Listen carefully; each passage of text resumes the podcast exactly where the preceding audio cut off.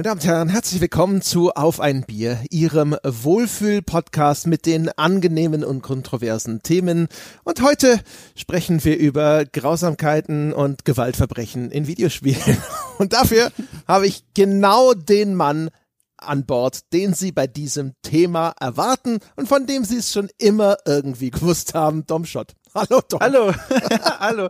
Ich glaube auch, die Leute haben genau mit mir gerechnet. Sie sagen ja auch immer, ich habe diese böse, fiese Stimme. Wenn Sie mir zuhören, denken Sie, Sie sprechen hier mit, wie heißen die Bösen bei, bei Dagobert, mit den Panzerknackern oder so. Das wird mir nachgesagt. Das ist auch bezeichnend. Das ist, war das Einzige, was mir gerade eingefallen Beispiel, ist. das wollte ich gerade sagen, es ist auch also, ja, Kategorie 1 Psychopathenbeispiel.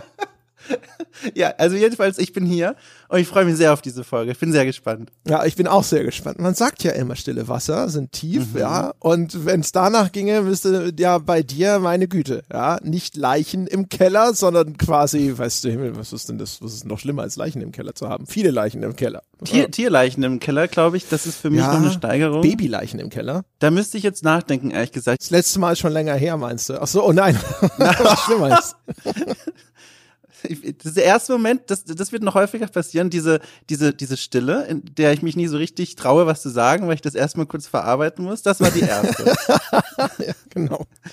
Ah, ne, da gewöhnst du dich schon ein bisschen dran. Noch ein paar Jahre bei diesem Podcast, Dom, ja. Und dann fließt es einfach so, sprudelt das so aus dir raus, ja. Und deine Umgebung ist auf einmal irritiert. Aber warum sagt er sowas einfach, als wäre nichts dabei? Sprudeln, übrigens, das nehme ich mal ganz kurz, weil es bietet sich so fantastisch an als, als Vorlage, ähm, um kurz zu sagen, was ich heute hier trinke in diesem Sonntagspodcast und zwar keine Alkoholiker, sondern äh, ein Wasser, ein Wasser und Tee, denn mich plagen seit ein, zwei Tagen Magenprobleme. Ähm, und deswegen sitze ich hier etwas, ähm, etwas schmerzerfüllt tatsächlich. Ich äh, habe dieses kleine Handicap gerade, mein Bauch rumpelt und rumort und es fühlt sich nicht richtig gut an. Aber deswegen bin ich heute ganz unspektakulär, äh, unspektakulär bei Wasser und Ingwertee gelandet. Wenn jemand da draußen oder vielleicht auch du, André, das Hausmittel kennt gegen äh, Magenbeschwerden, gerne her damit. Ich habe nichts daheim, außer was man so besitzt, also diverse Früchte und Obst, ähm, aber keine Tabletten oder so. Also falls jemand was weiß, immer gerne her damit. Meine Güte hier, was ist denn los, ja? Die Leute fallen um wie die Fliegen zurzeit. Der Jochen Ja, ist krank, der Lars ist krank an dem Tag, an dem wir aufnehmen. Jetzt auch noch du, Dom, ja? Mhm. Wie, wie soll das weitergehen? Wie fühlst du dich? Noch alles gut und stabil und aufrecht? Ja, ich weiß auch nicht. Offensichtlich irgendwas stimmt vielleicht auch nicht mit mir. Also vielleicht sollte, sollte ich eigentlich krank sein? Ist es zurzeit schick?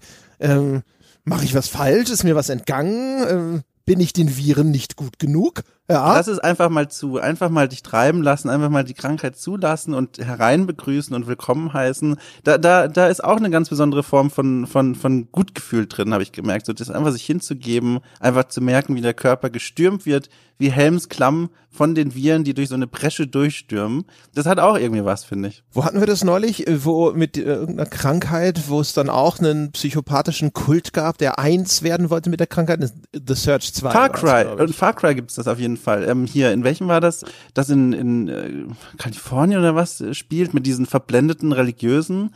Echt, Wobei das beschreibt ja mit sehr Krankheit? viele Teile jetzt irgendwie. Mm, mm, Wie, welcher war das denn? Du meinst den fünften wahrscheinlich, oder? Der da irgendwo da mit grünem Ja. Wald und Wiesen und da sind halt so religiöse Irre gewesen. Genau, genau. Und das sind so Erleuchtete und die, genau, ja, die, Ja. die sind eigentlich infiziert. Ach so, das habe ich schon wieder ganz verdrängt. Hat nicht Ja, zu mich nur, dass die auch irgendwie so mit Drogen und so und keine Ahnung. Naja, ist ja egal. Ja, auf jeden Fall anscheinend, ja, bin ich den feinen Herren Viren nicht gut genug bislang. Ja, Ja. Das ist keine Ahnung. Ich weiß zwar nicht, warum man einen solchen Premium-Körper verschmähen sollte, aber bitte, ja, bitte. Oder andere Logik, sie heben sich das Beste bis zum Schluss auf, so wie ich auch Schnitzel mit Pommes esse. Erst die Pommes, dann das Schnitzel. Und vielleicht folgen sie derselben Logik. Das kann gut Warum sein. nicht? Ja. Mhm. Das ist auf jeden Fall auch das, äh, die richtige Vorgehensweise. Ich mache das auch immer so. Immer das Beste zuerst essen, weil am Ende bist du sonst schon voll und dann, ne? Dann sitzt du da davor. Hast eigentlich keinen Hunger mehr, aber das, Coolste ist noch übrig, ja? Da muss man Also nee, ich, ich, ich mache ja direkt, ich mache ja direkt andersrum. Ich mache hier erst die Pommes sind jetzt nicht so gut und dann das Schnitzel. Ähm, und ich, es ergibt weniger Sinn in dieser Logik, die du beschrieben hast, aber irgendwie, es ist so ein, so ein Vorfreude-Essen dann so. Also das erste geht halt Ach dann so, so du weg. arbeitest dich auf den Höhepunkt zu. Genau, langsam. richtig, Ja, jetzt so gibt das natürlich in deinem Virenbeispiel jetzt auch viel mehr Sinn. Ganz genau, natürlich. ganz genau. Ja, aber an, ich mach's umgekehrt. Ja, naja. Hm. Ich trinke auf jeden Fall ein, ein Bier heute, obwohl wir relativ früh aufnehmen, schon um eins. Aber ich habe da was gefunden in meinem Hörerbierkühlschrank. Ähm, und zwar hat mir der liebe Jakob ein Lindemanns Krieg Lambic Bier geschickt. Und erstens ist es klein. Das ist so eine, ne, so belgische Größe, 0,25. Es hat nur 3,5 Prozent Alkohol und es hat auch noch Kirschgeschmack. Also habe ich mir gedacht, so, na komm. Also das ist ja nun wirklich, das kannst du ja auch einem Kleinkind geben. Das geht. Die große Frage ist, du hast ja verraten, es hat Kirschgeschmack, ne? Mhm. Ist es künstlich Kirsch oder ein natürliches Kirsch? Damit ja. steht und fällt es, finde ich. Du, du fragst mich, was das ist ja ein belgisches Bier, also ich kann das jetzt auch bestätigen. Es ist nicht nur die Größe, sondern es kommt auch aus Belgien. Das heißt also, die Beschriftung mhm. ist in Französisch oder sowas, nehme ich an. Wenn es nicht, ich nehme an, was sprechen Französisch sprechen sie da, ne? Und wahrscheinlich sowas ja. wie Flämisch. Oh, jetzt wird schon, ja, ja, ich würde es vermuten. Weil Aber es ist eine Kirche. Das ja. liest sich gar nicht Französisch, deswegen, das liest sich wie ein komisches Holländisch oder sowas. Bier ob mhm. Basis van Lambic gearomatisiert und sowas. Ja, keine Ahnung, du. Ich probiere das jetzt einfach mal. Doch, ne. Ah, hier, da unten ist eine deutsche Übersetzung. Aromatisiert mit Kirschsaft, Zucker, Ach. Süßungsmittel. Mm. Ah, mm. alles drin. Das, ah, das, ist, das ist eine kleine Mahlzeit. ja, geil. Ja, ich habe ich hab ja Ingwer-Tee, wie gesagt, und ich habe mir einen richtig schön selbst geschnitten, so die, die Wurzel aus dem Erdreich geholt und dann ähm, gewaschen, geschnitten und in die äh, und in die Tasse geworfen. Oh, selber aufs so Feld gegangen hier. Ja, genau, so ist es am besten. In Berlin, die berühmten Ingwerfelder, direkt hinterm Haus quasi. Ähm, so schmeckt's. Das ist gut. Das ist schöne Sache. Ah, meine Freundin liebt Ingwertee. Deswegen muss ich ja auch immer Ingwer einkaufen, frischen Ingwer. Mhm. Und dann, wenn ich abends koche, ja, dann äh, geschickterweise, ja, wenn ich dann immer, ja, ne, also da ist ja auch nicht viel Platz in unserer Küche, ne, wäre einfach gut, wenn du jetzt mal kurz den Ingwer schälen und schneiden könntest. Bist ja eh schon am Schneiden, ne? Ja, so geht das dann.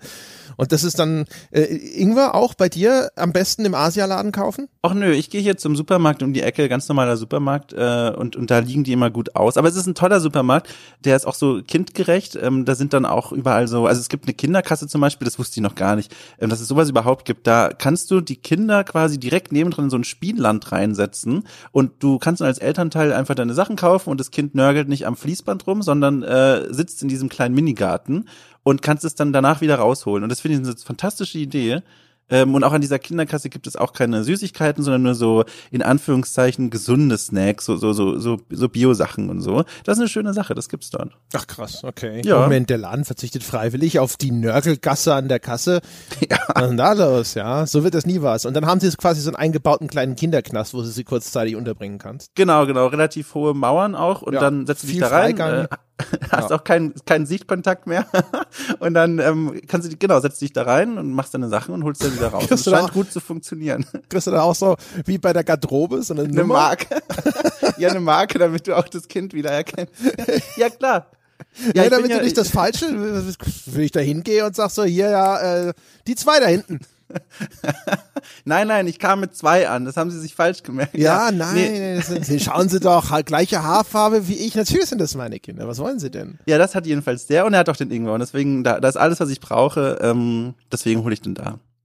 Das schmeckt übrigens gar nicht mal so schlecht, das Lindemanns Krieg. Ja, schmeckt es denn jetzt nach künstlicher Kirsche oder nach echter? Kannst du das unterscheiden irgendwie? Nee, also es, es schmeckt schon, schmeckt schon Schmeckt eigentlich ganz okay, ehrlich gesagt. Also wie so, wie so Sauerkirschsaft mit Weißbier gemischt. In die Richtung. Es gibt ja auch Porter Kirschbier, ist ja auch ein, ein also finde ich, hervorragendes Bier äh, mit Kirschgeschmack. Da ist es natürlich auch eine künstliche Note, aber ich finde, da geht's. Da kann man das gut trinken. Ich weiß nicht, ob dir die Marke ein Begriff ist, Porter mit, mit Kirsch? Glaube. Glaube, das habe ich auch schon mal geschickt bekommen. Müsste dir das mhm. nicht eh alles vertraut sein? Gibt's nicht bei euch hier so Berliner Weiße mit, keine Ahnung, Waldmeister-Sirup und dem ganzen anderen Schnickschnack? Ja, ja, aber das ist ja mittlerweile so gentrifiziert, das trinkt ja keiner mehr. Hier gibt's mittlerweile die ganzen süddeutschen Biere. Ach, das, ist, oh, das ist ja mega. Wenn keine Traditionen werden hier nicht mehr hochgehalten, wa? Nee, und Hamburger Bier, aber tatsächlich Berliner Bier, nee, nee, nicht so, nee. Naja, na gut. Ja, dann, dann ist das ja jetzt sozusagen schon so die Überleitung zu den traurigen Themen des Tages. Ne? Mhm, ja, hab ich schon, ich war jetzt gespannt, wie du da eine Überleitung rausbiegen ah. willst. Hat ja geklappt, ja. Ja, ne, mit der Brechstange ja. aber. Ja. So, jetzt äh, haben wir hier also erstaunlich, ne? So gut wie kein Bier getrunken und trotzdem den längeren Biereinstieg hingekriegt. Ja, mit zwei Stimmt, Personen. Sauber, ja. gute Arbeit. Wir sind gut unterwegs. Jetzt, äh, jetzt können wir aber eigentlich, nachdem wir auch hier, jetzt haben wir auch, die Leute haben jetzt erst ihre Pommes gegessen, aber jetzt wollen sie das Schnitzel, Tom. Mhm, mh. Du musst uns ein Beispiel geben. Also was ist das, äh, was ist das Schlimme, was Dom Shot in Computerspielen so angerichtet hat? Ich stelle mir ja vor, ich bin bei GTA bei Rot über die Ampel gegangen.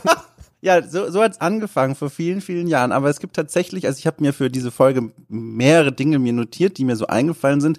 Es gibt aber tatsächlich eine, für die schäme ich mich nachhaltig immer noch auch. Also in dem Moment war es gut, aber ich schäme mich dann äh, bis heute eigentlich noch, weil ich anderen Menschen auch das Spiel verdorben habe. Und das ist, glaube ich, dann so eine Konstante, die dazugekommen ist, oder so ein, so ein Faktor, der das dann noch ein bisschen schlimmer gemacht hat. Und zwar ähm, Rainbow Six Siege. Wer dieses Spiel nicht kennt, es ist ein Team-Taktik-Shooter, dann spielt man äh, Multiplayer online und es geht darum, es gibt zwei unterschiedliche Teams.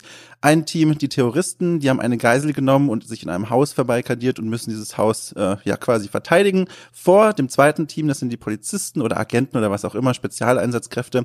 Und die müssen das Haus stürmen, die Terroristen erschießen oder die Geisel befreien oder beides so. Und dieses Spiel, das baut darauf, dass alle Mitglieder zusammenarbeiten des jeweiligen Teams, dass viel kommuniziert wird.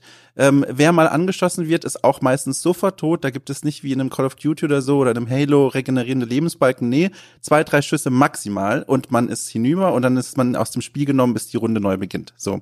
Und ich habe das eine Weile gespielt. Ich glaube auch sogar damals, als es rausgekommen ist, noch damals für Games Pilot, wo ich gearbeitet habe. Ähm, und habe mir dieses Spiel näher angeguckt und habe ich das so gespielt und gespielt und fand das auch eigentlich ganz nett und schön und habe mich mit den Menschen verständigt und hatte auch tolle Momente, da Menschen kennenzulernen, die auch wirklich sympathisch so übers Mikro wirkten. Und irgendwann, ich weiß nicht, zehnten Runde, elfte Runde, zwölfte Runde, als dann langsam dieses Gameplay in Fleisch und Blut übergegangen ist, dann meldete sich in mir der kleine fiese Dom und sagte, guck mal hier, die, die, die stehen da alle rum und konzentrieren sich darauf, die Ausgänge zu verbarrikadieren und äh, die nächste Runde zu gewinnen. Jetzt schießt doch dem einen mal in den Rücken.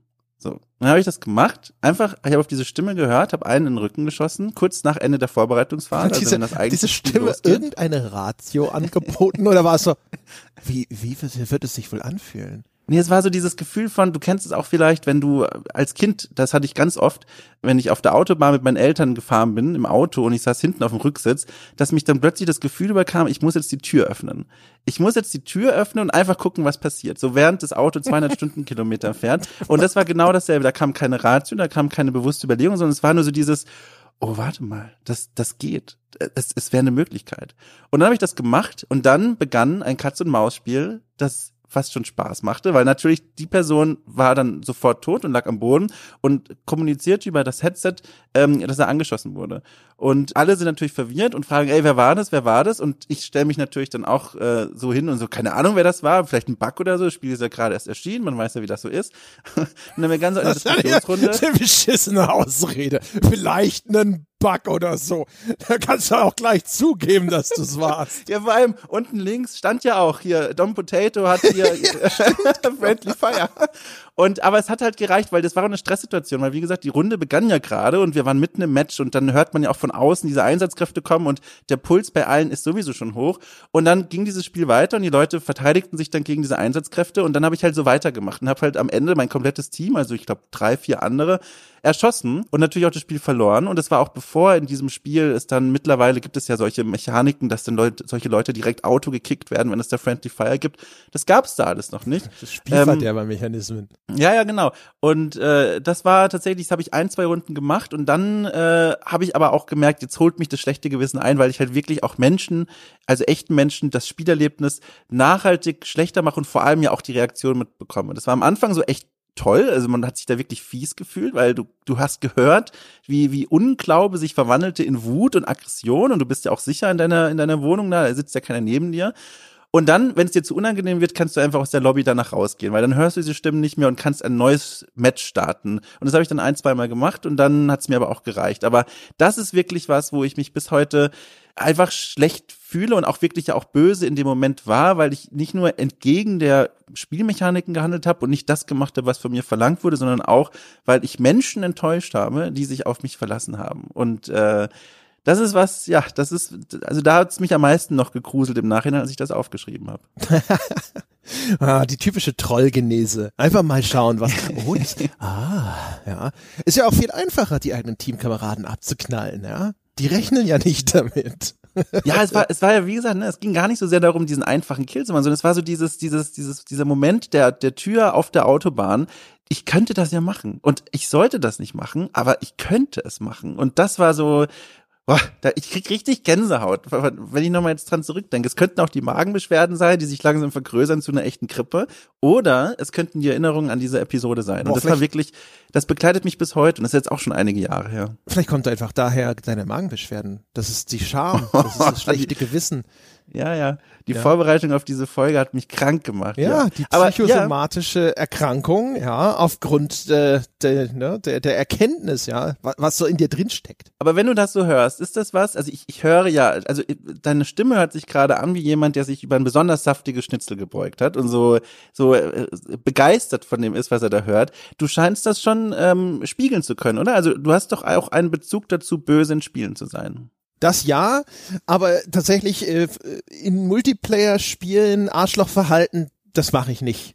Oh. Äh, ich bin im Singleplayer, äh, wenn es denn möglich ist, wahrscheinlich immer der größtmögliche Psychopath, den das Spiel nur zulässt. Im Multiplayer nicht, aus diesen Gründen. Ich habe das bestimmt auch irgendwann mal gemacht, so irgendwie, keine Ahnung. Das ist nur jetzt Steinzeit und weißt du, da müsste ich jetzt mhm. überlegen, ob ich mal in ob das in Unreal Tournament 99 überhaupt schon ging und wenn ja, ob ich es da gemacht habe oder in sowas wie Tactical Operations, was damals, äh, ich glaube, das war ein Mod für UT, was wir viel gespielt haben. Ich glaube, da waren Teamkills möglich. Ähm, das Einzige, wo ich das viel gemacht habe, ist halt bei meinem Bruder. Ne? Also mhm, wenn mhm. wir Rainbow Six Vegas gespielt haben, was man ja dann kooperativ spielt gegen Computergegner. Und bei sowas ständig. Ja, wenn du halt quasi so im gleichen Raum sitzt und das sind Leute, wo du auch weißt, äh, die die können oder müssen das in irgendeiner Form aushalten und die wissen aber dann auch, wen sie schlagen können. Das ist okay. Bei Online-Spielen, ja, nee, da bin ich auch, also du bist ja dann quasi ja auch auf der gleichen äh, Ebene gelandet.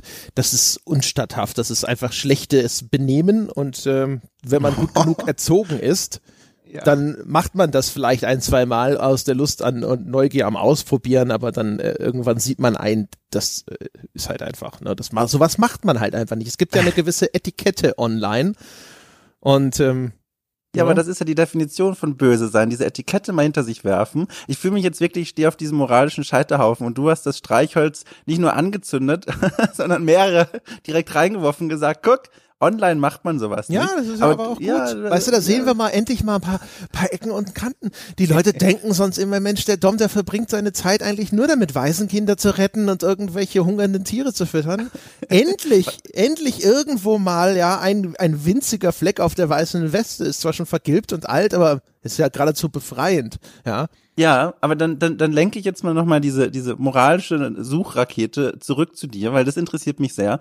Wenn du sagst, ähm, größtmöglicher Psychopath in Singleplayer-Spielen, von welchen Dimensionen reden wir da? Also was, gibt es da eine Episode, die du mal schildern kannst, wo man dann weiß, ah, okay, das meint er. So stellt er sich ah, da also ja, an. Ja, natürlich. Also das, äh, das habe ich schon mal erzählt, aber das ist immer noch eines meiner allerliebsten Beispiele. Ist es gab ja das äh, wunderbare Spiel Crackdown auf der Xbox 360. Und das war eigentlich als, ähm, als Singles hatte so eine Kampagne, so eine Art Story-Kampagne, das war großer Scheiß. Aber es war eine tolle Sandbox, in der man einfach wundervoll Blödsinn machen konnte. Und das hatte hinterher einen Add-on und mit dem Add-on gab es dann eine Art Harpune als Waffe. Und damit der Harpune, wie das halt so ist, ne, kann man halt dann Gegner, Menschen in dieser Spielwelt an Wände und sonstiges tackern, ja. Und äh, sowas beflügelt ja schon die Kreativität. Und dann habe hab ich erst festgestellt, man kann sie auch an Fahrzeuge tackern. Und dann habe ich habe das immer mit meinem Bruder dann halt äh, auch zusammengespielt, auch äh, nominell kooperativ, auch wenn das meistens nicht so kooperativ ausgelaufen ist. Und dann haben wir halt gesagt so, okay, wie viele von diesen Leichen gehen denn an ein Auto? Und wir haben dann halt beschlossen, wir machen einen Leichenwagen. Und zwar also im wortwörtlichen Sinne und haben so einen Van, so einen Lieferwagen, so, so, so Sprintermäßig, da haben wir halt einfach Passanten dran getackert, so viel wie ging und sind dann mit dem Ding durch die Straßen gefahren und die, die schwanken dann auch so schön mit der Spielphysik hin und her. Das war toll. Das war ein großes Erfolgserlebnis. Sowieso auch bei Spielen immer wichtig, dass ähm, äh, Leichen nicht zu schnell verschwinden. Wenn du da rumläufst, ja, ja und du, du hast gerade die bestmögliche Killing Spree am Laufen. Wenn du dich umdrehst und alles hinter dir ist wieder verschwunden, das ist einer der größten Enttäuschungsmomente, die man in einem Spiel erleben kann. Ja, die ganze Arbeit für nix. Das stimmt. Ich erinnere mich, das hat nicht so viel mit dem Thema zu tun, aber das muss ich kurz da ergänzen. Ich erinnere mich sehr gut an eines der besten Spiele, das jemals für die PS2 rausgekommen ist, und zwar äh, Der Herr der Ringe, die zwei Türme, das offizielle Spiel zum Film. Ähm, fantastisches Spiel. Und da kann man auch die berühmten Stellen aus dem Film nachspielen. Und wenn du dann als Aragorn gegen irgendwie 400 Urukai kämpfst und die einfach ploppen weg, weil die Playstation einfach sonst ohnmächtig wird, wenn sie da mehr als zehn Körper abbilden muss. Das ist auch so ein Moment, wo ich denke, na, im Film war das schon irgendwie geiler als hier, wo du diese wegploppenden Dinger da hast, so. Ja, genau. Aber äh, zurück zu diesem, was du da geschildert hast. Was ist denn die Motivation da für dich? Also, wie das jetzt klang von dem, was du beschrieben hast, ist der Reiz oder bestand der Reiz bei dieser Crackdown-Episode darin, mal zu gucken, wie weit dich dieses System treiben kann, dass mir dieses Spiel da anbietet. Wie viele Leichen kann ich an, den, an dieses Auto dran machen, bis es nicht mehr funktioniert? Oder habe ich das falsch verstanden? Ja, genau. Also ich würde sagen, aber auch, also dieses Ausprobieren in, in alle Richtungen. Ne? Es, es, es geht mhm. ja erstmal drum, erstmal technisch, was geht. Aber es geht ja dann auch so ein bisschen darum, wenn man überhaupt erstmal auf so eine morbide Idee verfallen ist, ist ja auch immer ein bisschen, wie weit kann ich es treiben? Mhm. Ja. Weil das Schöne an dem Spiel äh, oder gerade an diesen ganzen Sandbox-Spielen ist ja, dass das ja an sich ein moralfreier Raum ist. Ja, gerade wenn ich das Singleplayer mache, wo es auch dann jetzt nicht, niemand anders wird damit irgendwie mit einem Anblick konfrontiert, der irgendwie verstörend ist oder sonst irgendwas. Niemand nimmt Schaden. Ja, das mhm. ist, das sind irgendwelche Pixel auf meinem Bildschirm und äh, da finde ich es immer wieder urkomisch einfach zu schauen. Also eher, auch was sind für Zustände herstellbar, wo du mhm. denkst so, wahrscheinlich will das Spiel das nicht. Die Entwickler haben sich da nie Gedanken drüber gemacht, ja. Die haben nie gewollt, dass ich diese schrecklichen Dinge in ihrem Spiel tue. Aber was, wenn es geht? Ne? Und ja, und das ist genau das ist nämlich der Punkt, den ich so spannend an diesem Thema finde, weil wenn man sich mal ein bisschen auseinandersetzt und auch mal recherchiert, was ist dazu schon bisher geschrieben worden und auch gesagt worden, in ganz, ganz vielen Artikeln und Podcasts und Vorträgen wird immer erstmal grundsätzlich gesagt, warum sind Spieler und Spielerinnen böse in Spielen? Na, man kann dort Dinge ausleben, die man im echten Leben nicht machen kann. Und ich finde, das ist so das ist für mich persönlich überhaupt gar kein Anreiz und das ist so ein ganz oft wiederholtes Argument, dass ich irgendwie, also ich ich weiß nicht, ob das so gültig ist. So, wenn ich mir, wenn ich mal reflektiere, warum ich manche Dinge in Spielen mache, die man als bös beschreiben könnte, es dreht sich immer darum, für mich persönlich zumindest, diese Spielsysteme an Grenzen zu bringen und zu schauen, wie reagiert das Spiel darauf. Also diese, ne, diese berühmte, die berühmte, die Tür während der Autofahrt öffnen und mal gucken, was passiert. So, wie ist das möglich? Was sind die Konsequenzen davon? Wenn du, keine Ahnung, in einem Fallout einem Händler begegnest und statt mit ihm zu handeln, ihn erschießt, dann die Frage, okay, kann ich das Inventar, was er vorher angeboten hat, nehmen, einfach so? Oder ist er dann einfach nur eine ganz normale Leiche, die keine Spur von diesem Händlerinventar zeigt? Das sind solche Beispiele, wo ich merke, ich mache das, um zu gucken, wo verlaufen die Grenzen dieser Spielwelt und nicht, weil ich mir irgendwie schon den ganzen Tag denke, Mann, ich kann es nicht mehr abwarten, endlich jetzt mal einen Zivilisten vor das Auto zu schubsen. Ich muss heute Abend GTA spielen, um das machen zu können. So, also das ist in meiner Welt hat das überhaupt keine Gültigkeit. Dieses diese ganz klassische Außen Annahme, dass man Dinge ausleben möchte.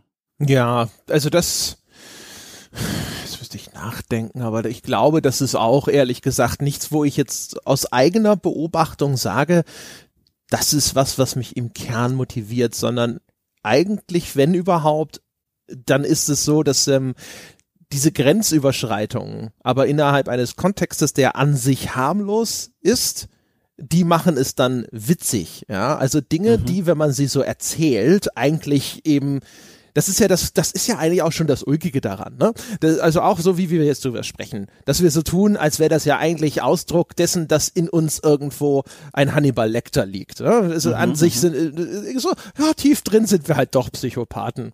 Aber genau das ist es halt eigentlich nicht, sondern das, das, es ist ja witzig. Es ist wirklich witzig, dieses, dieses Zeug zu machen, weil es halt, du, du auf einmal so ein Element einführt, das so deplatziert ist. Ne? Und das ist halt mhm. so, wie, so wie absurder Humor.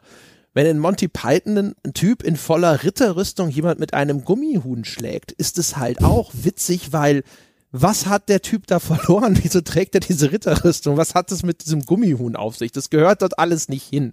Und genauso wird es auch sein, wenn die Leute anfangen, in sowas wie The Sims äh, auszuloten, welche Grausamkeiten dieses Spielsystem eben doch möglich macht. Ne? Das klassische Beispiel mit den Sim in den Pool stecken und die Leiter wegbauen. Mhm, mh. Aber es gibt ja doch Spiele und Spielwelten, wo ich finde, wo das dann doch ein Gewicht bekommt, wo es um diese, diese, dieses Fern von es macht Spaß und es ist ulkig und sieht irgendwie auch abstrus aus, verlässt und wo das ganze Gewicht bekommt. Vor allem in Rollenspielen. Wenn ich darüber nachdenke, da investiere ich ja wirklich Zeit in meinen eigenen Charakter und ich denke mir auch gerne, ich persönlich eine Geschichte zu meiner Figur aus, verbringe Zeit in einer Spielwelt, die mich davon überzeugen will, dass sie echt ist oder echt wirkt und auch authentisch ist und auf mich reagiert. Und wenn ich dann vor der Wahl stehe, was Böses zu tun, da bekommt es ja dann doch Gewicht. Und dann ist der Punkt für mich erreicht, wo ich mich frage, warum mache ich das jetzt? Und in manchen Fällen ist es tatsächlich so, diese Grenzen eines Spielsystems auszureizen.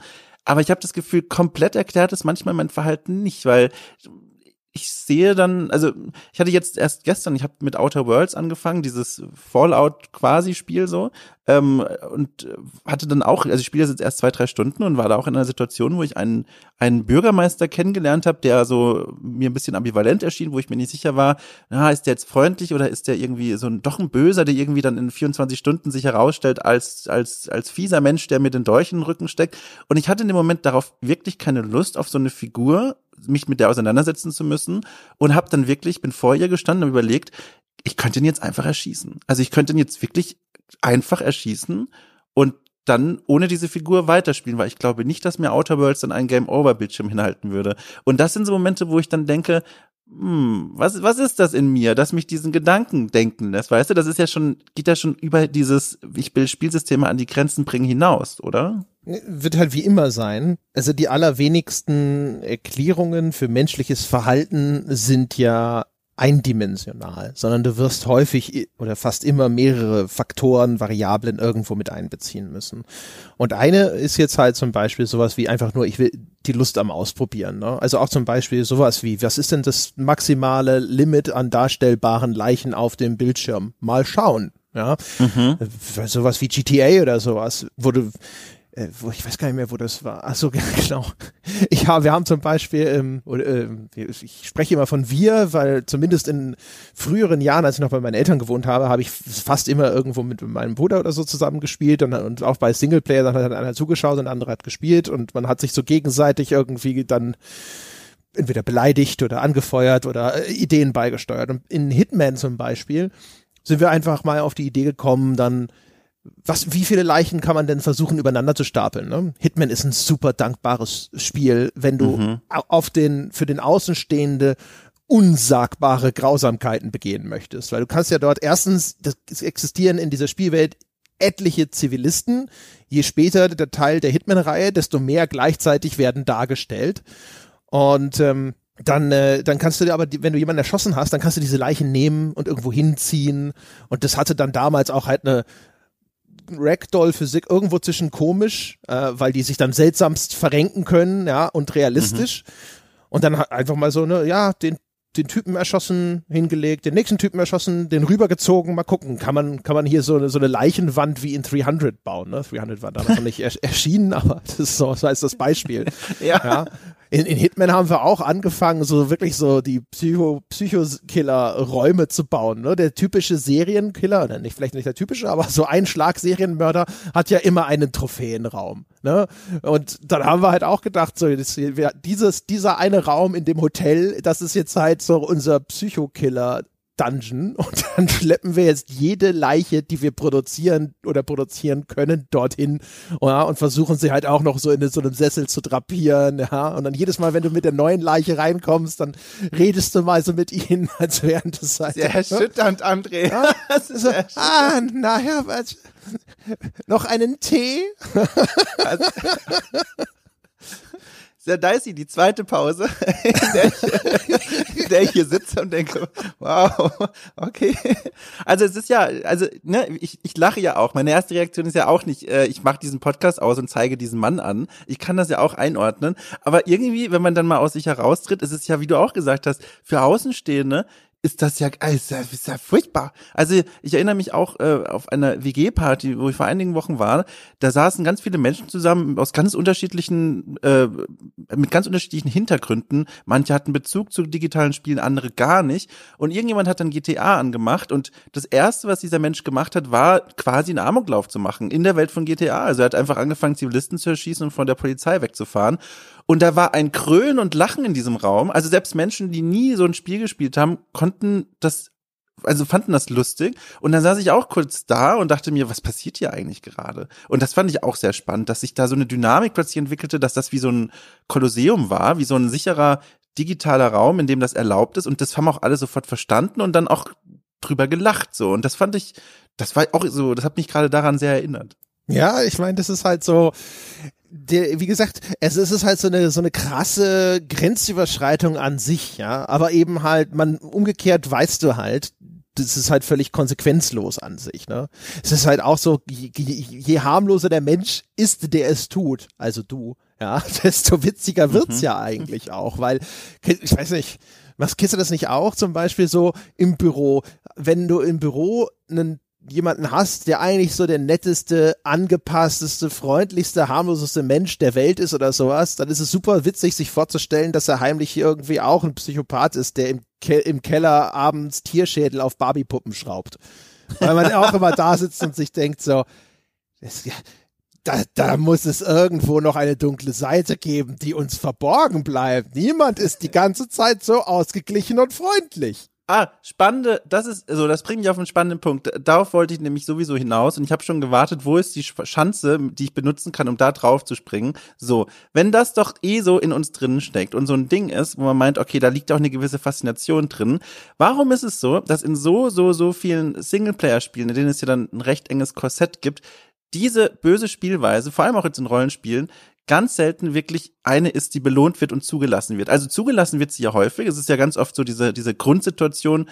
Das Spiel sagt dir nicht Game Over, wenn du plötzlich anfängst, einen Zivilisten anzugreifen. Zumindest nicht sofort. Du kannst in einem Skyrim jeden Menschen angreifen oder jedes Wesen angreifen, das dir begegnet. Das ist erstmal möglich. Aber die Konsequenz davon, und das ist repräsentativ für die meisten Spiele immer noch, ähm, ist, dass du dann entweder von einer von einer Form von von Gesetzeskräften verfolgt wirst oder oder und Schrägstrich und dass dir eine Reihe von Quests erstmal nicht möglich sind. So, wenn du in Outer Worlds in der Stadt jemanden auch nur versehentlich angreifst, dann sind alle sauer auf dich, alle rufen haltet ihn und was soll das? Und du musst dann erstmal ein, zwei Tage aus der Stadt verschwinden, bevor das Spiel weitergeht quasi. Du kannst nicht mehr die Story irgendwie weiterspielen, sondern wirst erstmal dafür bestraft. Und das ist was, was ich ganz ganz also zum einen faszinierend finde, dass es da immer diese Tendenz gibt, gute Spieler können das Spiel vorantreiben und diejenigen, die wirklich böse sein wollen, die machen eigentlich das Spiel kaputt. Und zum anderen ist es auch was, was ich finde durchaus also wie sage ich das jetzt? Ich finde, ich würd, würde mir wünschen, dass es mehr Spiele geben, äh, mehr Spiele geben würden, die diese Spielweise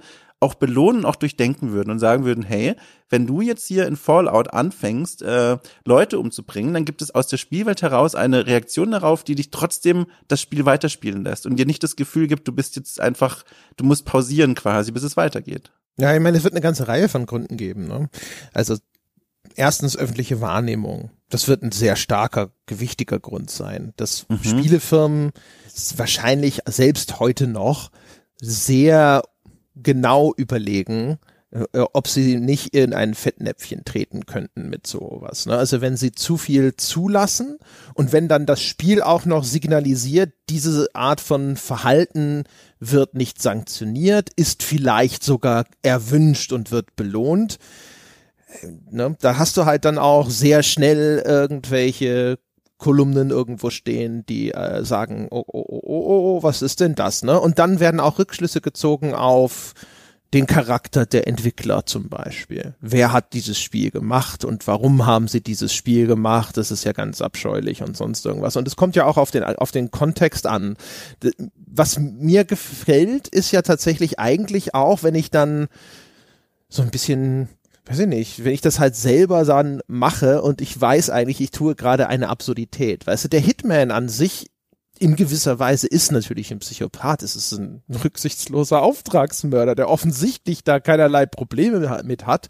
Aber mhm. er ist ja gar nicht angelehnt als so ein totaler, äh, also, weiß ich nicht, Es ist, ist eine andere Art zumindest von geistiger Störung, die man bei ihm vermuten mhm. würde. Ne? Also relativ empathiebefreit, ja, aber halt nicht der, der kreative Hollywood-Serienmörder, für den seine Tat ein Kunstwerk ist. Und dann aber dann anzufangen, mit dieser Spielfigur solche Dinge zu tun, das ist dann halt witzig. Ne? Es ist ja in gewisser Weise auch subversiv. Also das ist ja eine Auflehnung erstens gegen diesen vorgeschriebenen Narrativ, ja, das unterwandere ich jetzt. Ich mache aus der Figur auf einmal was ganz anderes und auch eine Auflehnung in anderen äh, Fällen gegen die Spielregeln, also in dem Sims Beispiel. Es ist eindeutig, dass die Entwickler von Sims nicht wollen, dass du grausam sein kannst zu den Sims. Und das sind Spielregeln äh, programmiert worden, die dir Grenzen setzen, die das eigentlich verhindern sollen. Und wenn du dann ein Schlupfloch in diesem Reglement findest, dann fühlst du dich ja erstens ein bisschen clever und vielleicht auch noch ein, noch ein bisschen sinisterer, ne? weil du jetzt hier auch noch hier gegen den erklärten Willen der Entwickler verstößt und dich da darum herumgemogelt hast. Und ich glaube, diese Konstellation, weil die Spiele, die vorsätzlich dann irgendwo zu, äh, zu sehr äh, über die Stränge schlagen, die sind dann häufig auch gar nicht so geil. Also sowas wie einen Hatred zum Beispiel.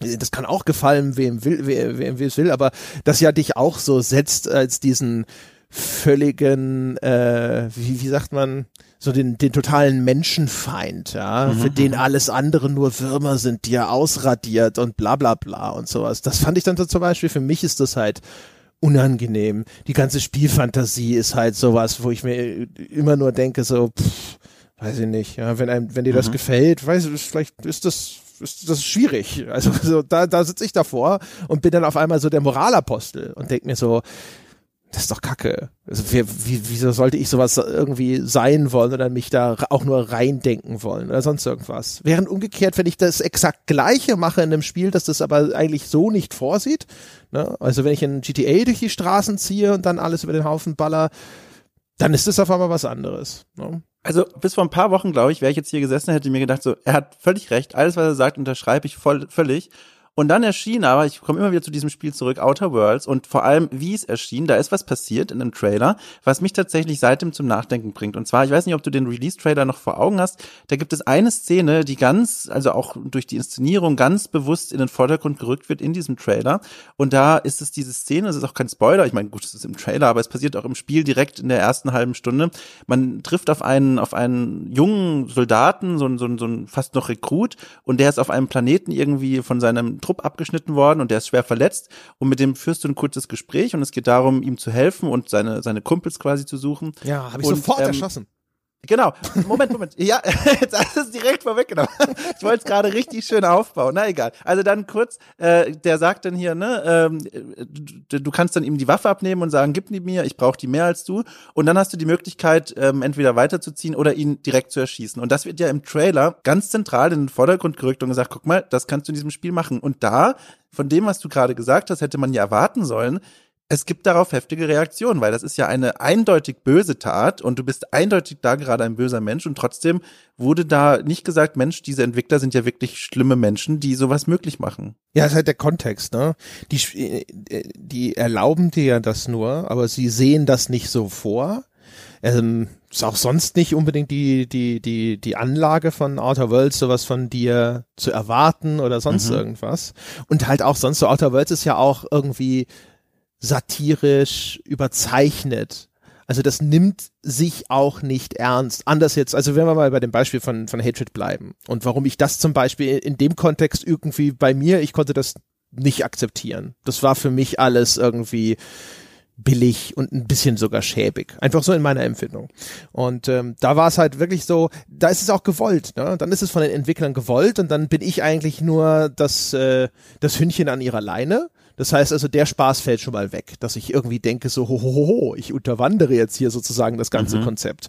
Äh, da gab es auch nicht viel an Ausprobieren oder so. Das waren ja irgendwelche automatisch ablaufenden Finishing-Moves und ansonsten war das ein relativ schnurziger Top-Down-Shooter. Dann halt die gesetzte Spielfantasie, ne, dass du halt so ein quasi so ein Loser direkt vom 4chan Pollboard bist, ja, der alles nur noch für, um sich rum für Dreck hält oder sowas. Das ist halt einfach so eine Mentalität, die da irgendwo in dem Spiel dann reproduziert wurde, die ich grundsätzlich einfach abscheulich finde. Dementsprechend ist halt, also die ganze Spielfantasie ist schon mal erstmal äh. Und ähm, was bleibt dann halt noch? Es bleibt dann wirklich nur noch diese, diese digitale Grenzüberschreitung. Und das ist halt so ein Spiel, wo ich gemerkt habe, daher kommt's, glaube ich, nicht. Zumindest für mhm. mich halt nicht. Oder nicht mehr. Vielleicht wäre das halt auch in jüngeren Jahren, wenn du sowas noch nicht oder nicht viel gespielt hast, nochmal was anderes gewesen. Aber halt so, wie es gerahmt ist und was dann halt tatsächlich so auch mein Input ist, ne?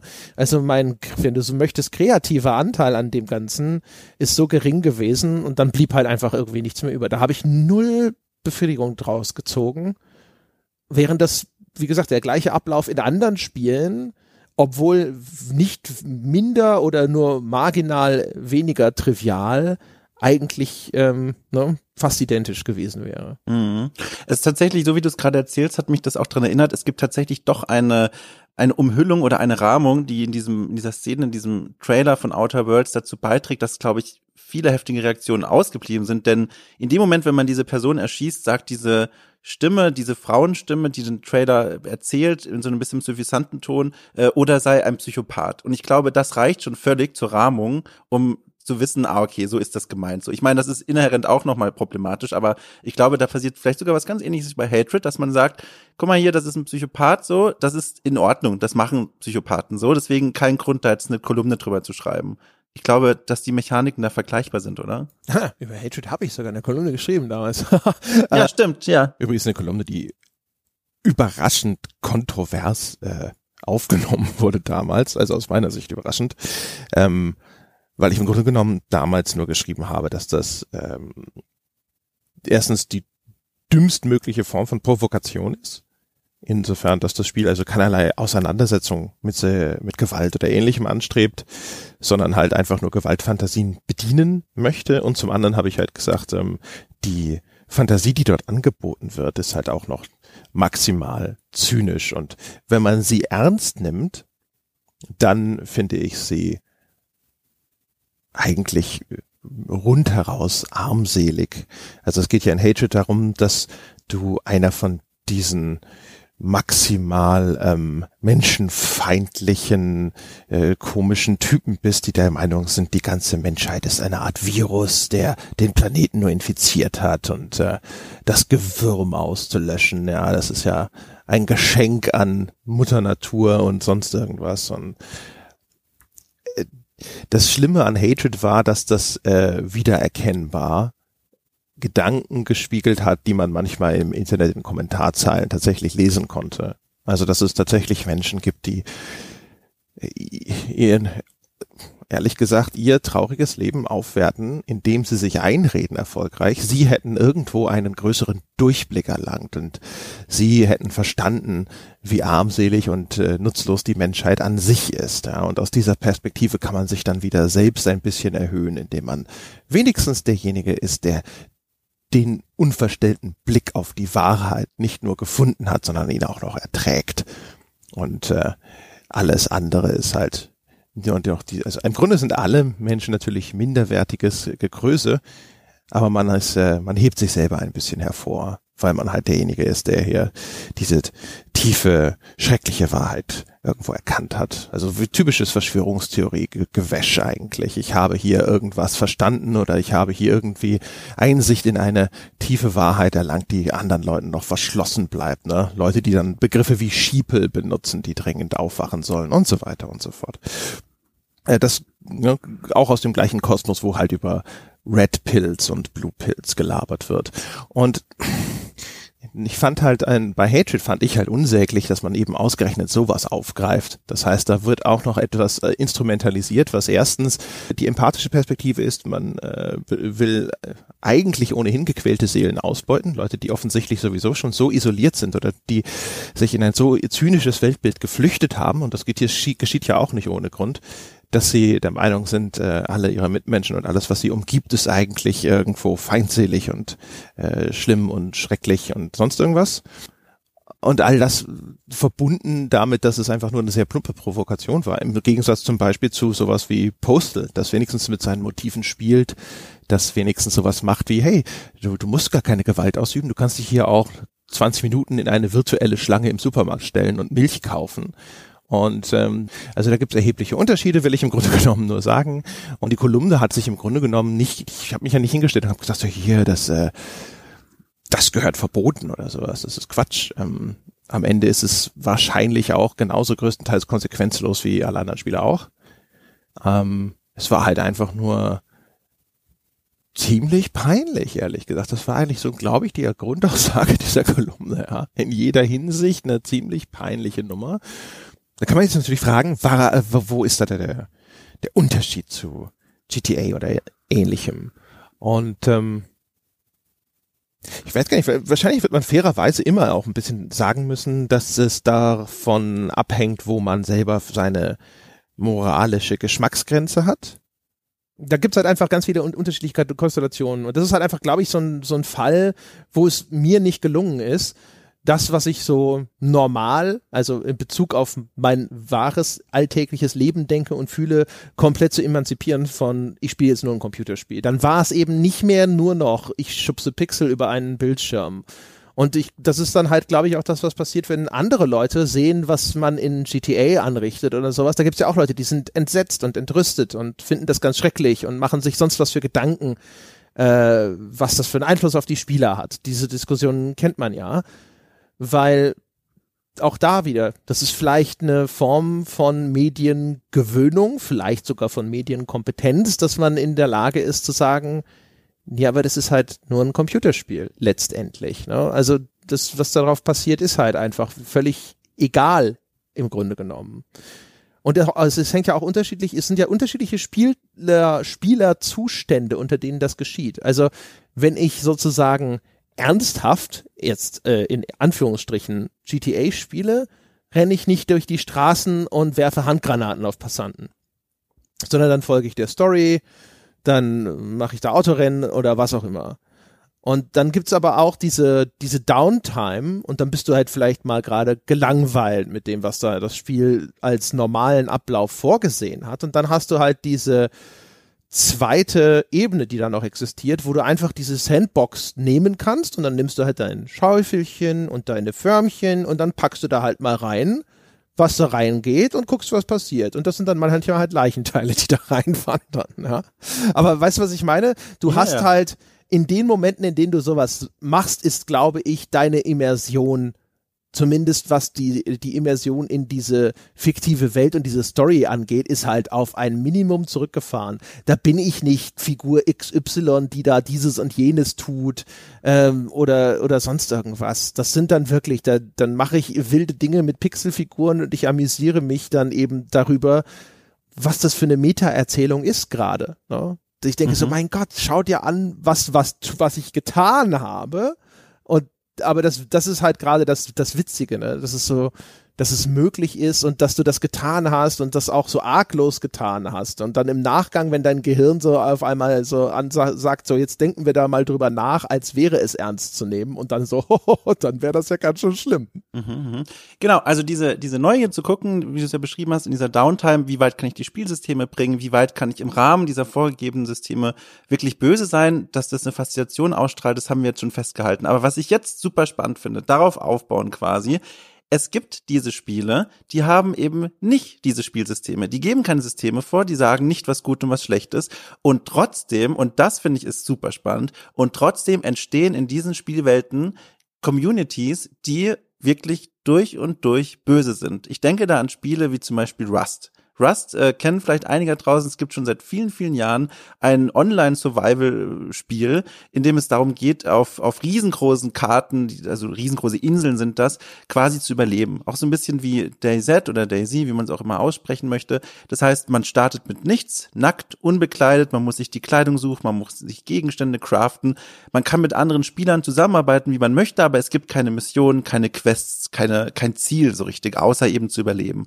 Und ich beschäftige mich mit meiner Arbeit schon seit, seit langer Zeit mit diesen Communities und ich sehe immer wieder, vor allem in Rust auch, die Mehrheit, und das kann ich natürlich jetzt nicht äh, quantifizieren, aber von dem, was ich so gesehen habe, ich treffe viel häufiger auf Spielergemeinschaften, die sich dadurch auszeichnen, dass sie andere Spieler überfallen, mobben, äh, bedrohen, dass sie andere Kolonien angreifen, überfallen, als diejenigen, die wirklich friedlich miteinander zusammenleben. Und das finde ich halt super spannend, weil das läuft ja so ein bisschen dem zuwider, was wir bisher festgehalten haben, oder, oder fügt dem, wenn man es positiv sagen will, eine neue Facette hinzu, dass wenn Spieler in einem offenen Raum landen, in dem es auch keine Möglichkeit gibt, mal zu schauen, ah, okay, wie weit kann ich das Spiel reizen, dass dann trotzdem eine Tendenz entsteht, in der es dann heißt, wir sind die Bösen und wir machen wirklich Dinge, die inhärent moralisch böse sind. Und das finde ich ist eine super spannende Beobachtung. Ich finde, Online-Systeme sind halt echt so, so kategorisch unterschiedlich, weil da halt so viele andere Faktoren auf einmal mit reinkommen. Also äh, häufig zum Beispiel Wettbewerb. Wettbewerb auch noch gegen andere Menschen. Also du, du hast zumindest das Bewusstsein, das ist jetzt nicht nur ein Computergegner, der dich da besiegt. Ne? Wo du dann auch mhm. hinterher vielleicht sagen kannst, so, nee, die KI ist voll unfair oder sowas, ja, und dann kannst du deine, deine Schuld externalisieren, du bist gar nicht selber unfähig, sondern die KI ist halt einfach scheiße programmiert. Während wenn dich andere Menschen in so einem Multiplayer-Spiel besiegen, ja, klar, dann kannst du auch anfangen, über Wallhacks zu philosophieren und sowas, aber das ist halt immer schmerzhafter, weil da ist jemand anders, der beherrscht dieses Spiel besser als du. Während wenn dich so ein Computergegner in Dark Souls besiegt, du weißt ja nicht, du kannst dir ja immer einbilden, dass 90 Prozent der Leute an der Stelle genauso gescheitert wären. Ne? Du bist gar mhm. nicht schlecht. Und ähm, dann äh, Gruppendynamiken auch noch, wenn Leute in Teams spielen oder gegeneinander spielen, ähm, das ist dann halt so, dann wird's dann teilweise wahrscheinlich so richtig zu so einer Art ähm, soziologischen Experiment, wo dann halt wahrscheinlich echt Mechanismen auf einmal zum Tragen kommen. Ne? Deine drei Leute aus deiner Gruppe wollen gerade Noob-Hunting betreiben, ne? also mhm. Charaktere mhm. jagen gehen, die eigentlich aufgrund der des Spielprogression noch so schwach sind, dass sie sich gar nicht verteidigen können. Und dann wird halt das passieren, was in der echten Welt auch passiert. Ne? Leute lassen sich vom Gruppendruck mitreißen und sagen, na gut, die würden das vielleicht von alleine aus eigenem Antrieb nicht so machen sind vielleicht sogar auch sich im Bewusstsein darüber, dass das auch wieder gegen eine Etikette verstößt, aber mein Gott, ne? Und du bist dann also noch zusätzlich aber in so einem Rechts- und zu einem gewissen Grad, das gilt für Multiplayer zumindest aus meiner Perspektive natürlich nicht mehr ganz, aber zu einem gewissen Grad so ein bisschen äh, dann auch äh, moralbefreiten Raum, ja, natürlich passieren da. Passieren ja in der echten Welt schon genügend scheußliche Dinge. Und dann, wenn irgendwo, nirgendwo ein Schiedsrichter existiert, wenn Konsequenzen quasi nicht existent sind, bis auf irgendwie Bans, und wir wissen, dass das in fast allen Spielen, selbst in sehr gut moderierten Spielen etwas ist, das immer noch, also Netz noch das relativ große Maschen hat, immer noch ist, mhm. völlig, völlig klar, dass, äh, dass da bestimmt, also rauf und runter halt Dinge passieren, wo man sagt so, naja, meine Güte, ne? Ich meine, der einzige, der einzige Trost sozusagen ist halt, dass es dann eben doch eben nur äh, äh, auf Griefing oder ähnliches in einem Computerspiel rausläuft, was dann ärgerlich ist, ne? Aber halt, weiß ich nicht, was, ich überlege gerade, ob mir irgendwas einfällt, wo es wirklich schlimm wäre. Höchstens, wenn's, wenn wir jetzt noch das erweitern, zum Beispiel auf Voice Chat wo ja dann aus der Anonymität des Internets heraus dann auch irgendwie ab und zu mal hört, hört man ja Geschichten über scheußlichste Beleidigungen und sowas. Und das ist dann, dann geht's ja auf so eine interpersonelle Ebene und das ist dann ja nichts mehr, was wirklich ähm, mit dem Spiel verknüpft ist. Und da wird's mhm. dann vielleicht nochmal richtig grimmig. Wobei man darf, glaube ich, auch gar nicht unterschätzen, dass viele Menschen äh, durchaus ja auch eine gewisse Bindung an eine Spielwelt entwickeln. Und wenn da jetzt jemand seit, keine Ahnung, 50 Stunden in Raster sein kleines Dörfchen aufgebaut hat und sich da wirklich gut fühlt und das vielleicht sogar als eine Art virtuellen Safe Space sieht, das gibt's ja genug, da kann man ja genug von lesen, auch von diesen Menschen, die das dann auf Reddit ganz stolz präsentieren wenn da dann nebendran so und solche solche Clans gibt es ja, äh, habe ich auch mal drüber geschrieben, solche Nazi-Clans zum Beispiel, die sich dann so mit äh, gemoddeten SS-Uniformen direkt nebendran niederlassen und so Mini-KZs und sowas nachbauen und dann anfangen, dieses kleine Dörfchen anzugreifen.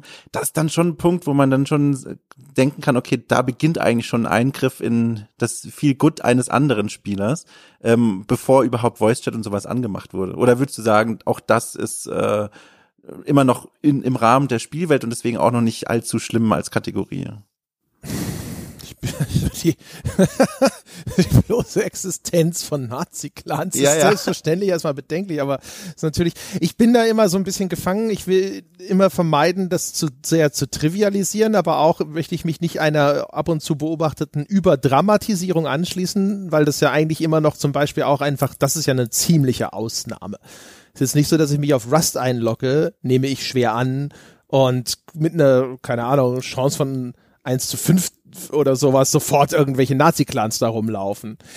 Ähm, das sind ja halt Sonderfälle. Und die sind natürlich aus ganz vielen unterschiedlichen Blickwinkeln bedenklich. Sind sie bedenklich aufgrund der Wirkung, die sie auf andere Spieler haben können? Das weiß ich nicht. Auch da wird es einen Sonderfall geben können, so wie du es beschrieben hast. Also, ob jetzt, äh, ich weiß nicht, ich, ich kenne Rust nicht aus eigener Erfahrung. Auch da würde ich sagen, ist das das Spiel, wo die Leute ihren sicheren Hafen finden? Ja, ihren, ihren Safe Space. Es wäre auch zumindest denkbar schlecht gewählt, würde ich sagen, wenn das Naja, da- also es ist ein Spiel, das das Zusammenleben ja auch erstmal äh, grundsätzlich möglich macht. Da gibt's auch ganz, ganz viele tolle Bauprojekte, zum Beispiel von Communities, die irgendwie welche, irgendwelche Kirchen oder so nachbauen und so. Also das ist schon, äh, ich kann das schon nachvollziehen, aber ich sehe auch, was du meinst. Ja, ja, klar. Ja, das stimmt. Ja, also das, auch so der Leumund des Spiels. War Rust nicht auch das Spiel, das seinen Spielern zufällig ein Geschlecht zugeteilt hat, das sie nicht mehr ändern konnten? Genau, Dann und dann sind vor allem alle die Community. ausgeflippt. Ja, ja, genau. Ja. Und auch die Hautfarbe Auch auch. da wieder alle, ne, das sind, ist auch wieder ein wahrscheinlich kleiner Teil ausgeflippt. Ich sag mal, auf der Suche, ja, nach einem Ort der Idylle und Ruhe und einem Rückzugsort von der grausamen Welt wäre nicht das, Rust wäre nicht das Spiel, wo ich sage, jawohl, da werde ich jetzt sicherlich fündig werden, aber wurscht, ähm, ich würde halt sagen, so, wenn, in eine, wenn man zu einem gewissen Grade jetzt mal, wenn man diese Spitzen ausklammern möchte, ne? wenn wir jetzt also, ich hoffe, ich, ich mache mich nicht mathematisch lächerlich, aber ich glaube, wenn man einen Median nimmt anstatt eines Mittelwertes, dann werden so Ausreißer ja rausgerechnet, ne? Und äh, ja. bei, wenn wir das aus der Perspektive betrachten, glaube ich, dass sogar ein Nazi-Clan nicht schlimm ist. Weil ich glaube, den, das weiß ich nicht, wenn mir sowas begegnen würde, würde das meine Immersion stören. Ja, äh, weiß ich nicht, fände ich, aber ich, ich, ich müsste ja auch noch mal wissen, sind das jetzt irgendwelche dummen äh, Jungs, also junge, jugendliche Kinder oder so, die halt einfach das nur für ultra komisch halten, diese Grenzverletzung wieder, weil sie ein bisschen edgelordig sein wollen? Oder sind es wirklich überzeugte Nazis? Das bestimmt sehr stark den Grad meiner äh, Abgestoßenheit davon. Aber es ist, es wird nichts bei mir anrichten, dass ich jetzt wirklich als dramatisch empfinde. Ne? Das ist, das ist ja das, wo, worauf, wo, wir, wo wir hergekommen sind. Das ist aus anderen Gründen schlimm, wenn dahinter tatsächlich auch noch eine Überzeugung stecken würde, also wenn es halt echte Nazis sind, ja.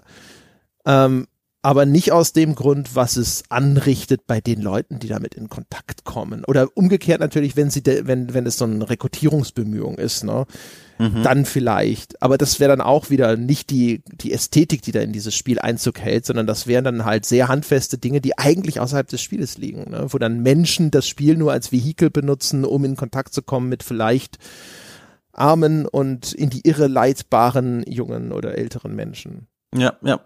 Ich, äh, ich will auch dieses Thema jetzt gar nicht mehr so drauf rumreiten, das ist halt auch super spannend. Aber äh, tatsächlich nur, um dem noch zum Abschluss zu bringen, ähm, diesen einen Clan, den ich da mir näher angeguckt habe, tatsächlich habe ich zurückverfolgt auf eine Neonazi-Community in Australien und die, die, die lichten sich auf DeviantArt ab mit ihren SS-Uniformen und so. Also die, da steckt tatsächlich ein wahrer Kern dahinter. Zumindest bei diesem einen Clan fand ich ganz faszinierend so. Immerhin Aber sind ja, sie schon maximal weit weg von uns. Das Ja, stimmt, stimmt. Genau, es stimmt, relativ weit weg. Ja, ich weiß nicht, ich habe mir noch ähm, aufgeschrieben, ein, eine, wenn es darum geht, in offenen Spielwelten, in denen diese Spielsysteme erstmal nicht vorgegeben sind, was ich immer per se faszinierend und spannend finde, weil dann eben so ein Raum für soziale Experimente entsteht. No Man's Sky tatsächlich ist eine Welt, die ich auch schon äh, begleite und äh, quasi bereise regelmäßig, seit das Ding erschienen ist. Das ist eine Spielwelt, in der sich auch Spieler tatsächlich zusammengeschlossen haben zu Communities und dort ausgesprochen friedlich und nicht bösartig miteinander zusammenleben. Und da habe ich mal mit einem ähm, Archäologen zusammen gesprochen, diesem Andrew Reinhardt, vielleicht kennt der ein oder andere den Namen aus einer Reportage, die ich mal für euch gemacht habe der hat mir auch mit mir gemeinsam überlegt, woran das liegen könnte, dass diese Spieler dort keine Interesse an Bösartigkeit gegeneinander haben, äh, also zumindest nicht nachweisbar, dass ich das irgendwie niederschlagen würde auf Reddit oder auf irgendwelchen Postings oder so. Und wir kamen darauf, dass die Faktoren tatsächlich ganz ähnliche sind wie auch in der echten Welt. Das hatten wir vorhin ja auch schon berührt. In der Welt von No Man's Sky gibt es nämlich zum Beispiel keine Ressourcenknappheit. Das heißt, Spieler dort müssen nicht konkurrieren um irgendwelche Ressourcen oder wertvollen Gegenstände, wie es zum Beispiel bei Rust der Fall ist. Und dadurch wird direkt eine Menge, Menge Zündstoff rausgenommen, was Spieler dazu äh, geleiten könnte, in solchen offenen Räumen böse zu sein. Und das fand ich eine super spannende Beobachtung. Du meinst also, No Man's Sky hat einfach die Leitplanken so eng gezogen, dass da gar nicht großartig was möglich ist. Oder so weit auseinandergezogen, dass die Autos gar nicht sich berühren können. Also je nachdem, wie man das Bild ziehen will, aber genau, quasi den Raum so freundlich gestaltet, dass Spieler gar keinen Grund darin sehen, böse zu handeln, sondern der größte, die größte Belohnung darin liegt, zusammenzuarbeiten, weil Rohstoffe gibt's genug. Es gibt bestimmt aber doch auch in No Man's Sky wiederum andere Möglichkeiten, böse zu sein. Also zum Beispiel ich meine mich zu erinnern, es gibt dort ja auch auf den, manche Mal sind ja Planeten bewohnt, in dem Sinne, dass es dort eine lokale Fauna gibt, ne? Mhm. Und die kannst du doch auch bekämpfen. Was wiederum genau. bedeuten genau. würde, ich könnte mich entschließen, dass ich hier der Thanos von No Man's Sky werde und 50 Prozent allen Lebens in dieser schier unendlichen Galaxis auslöschen möchte.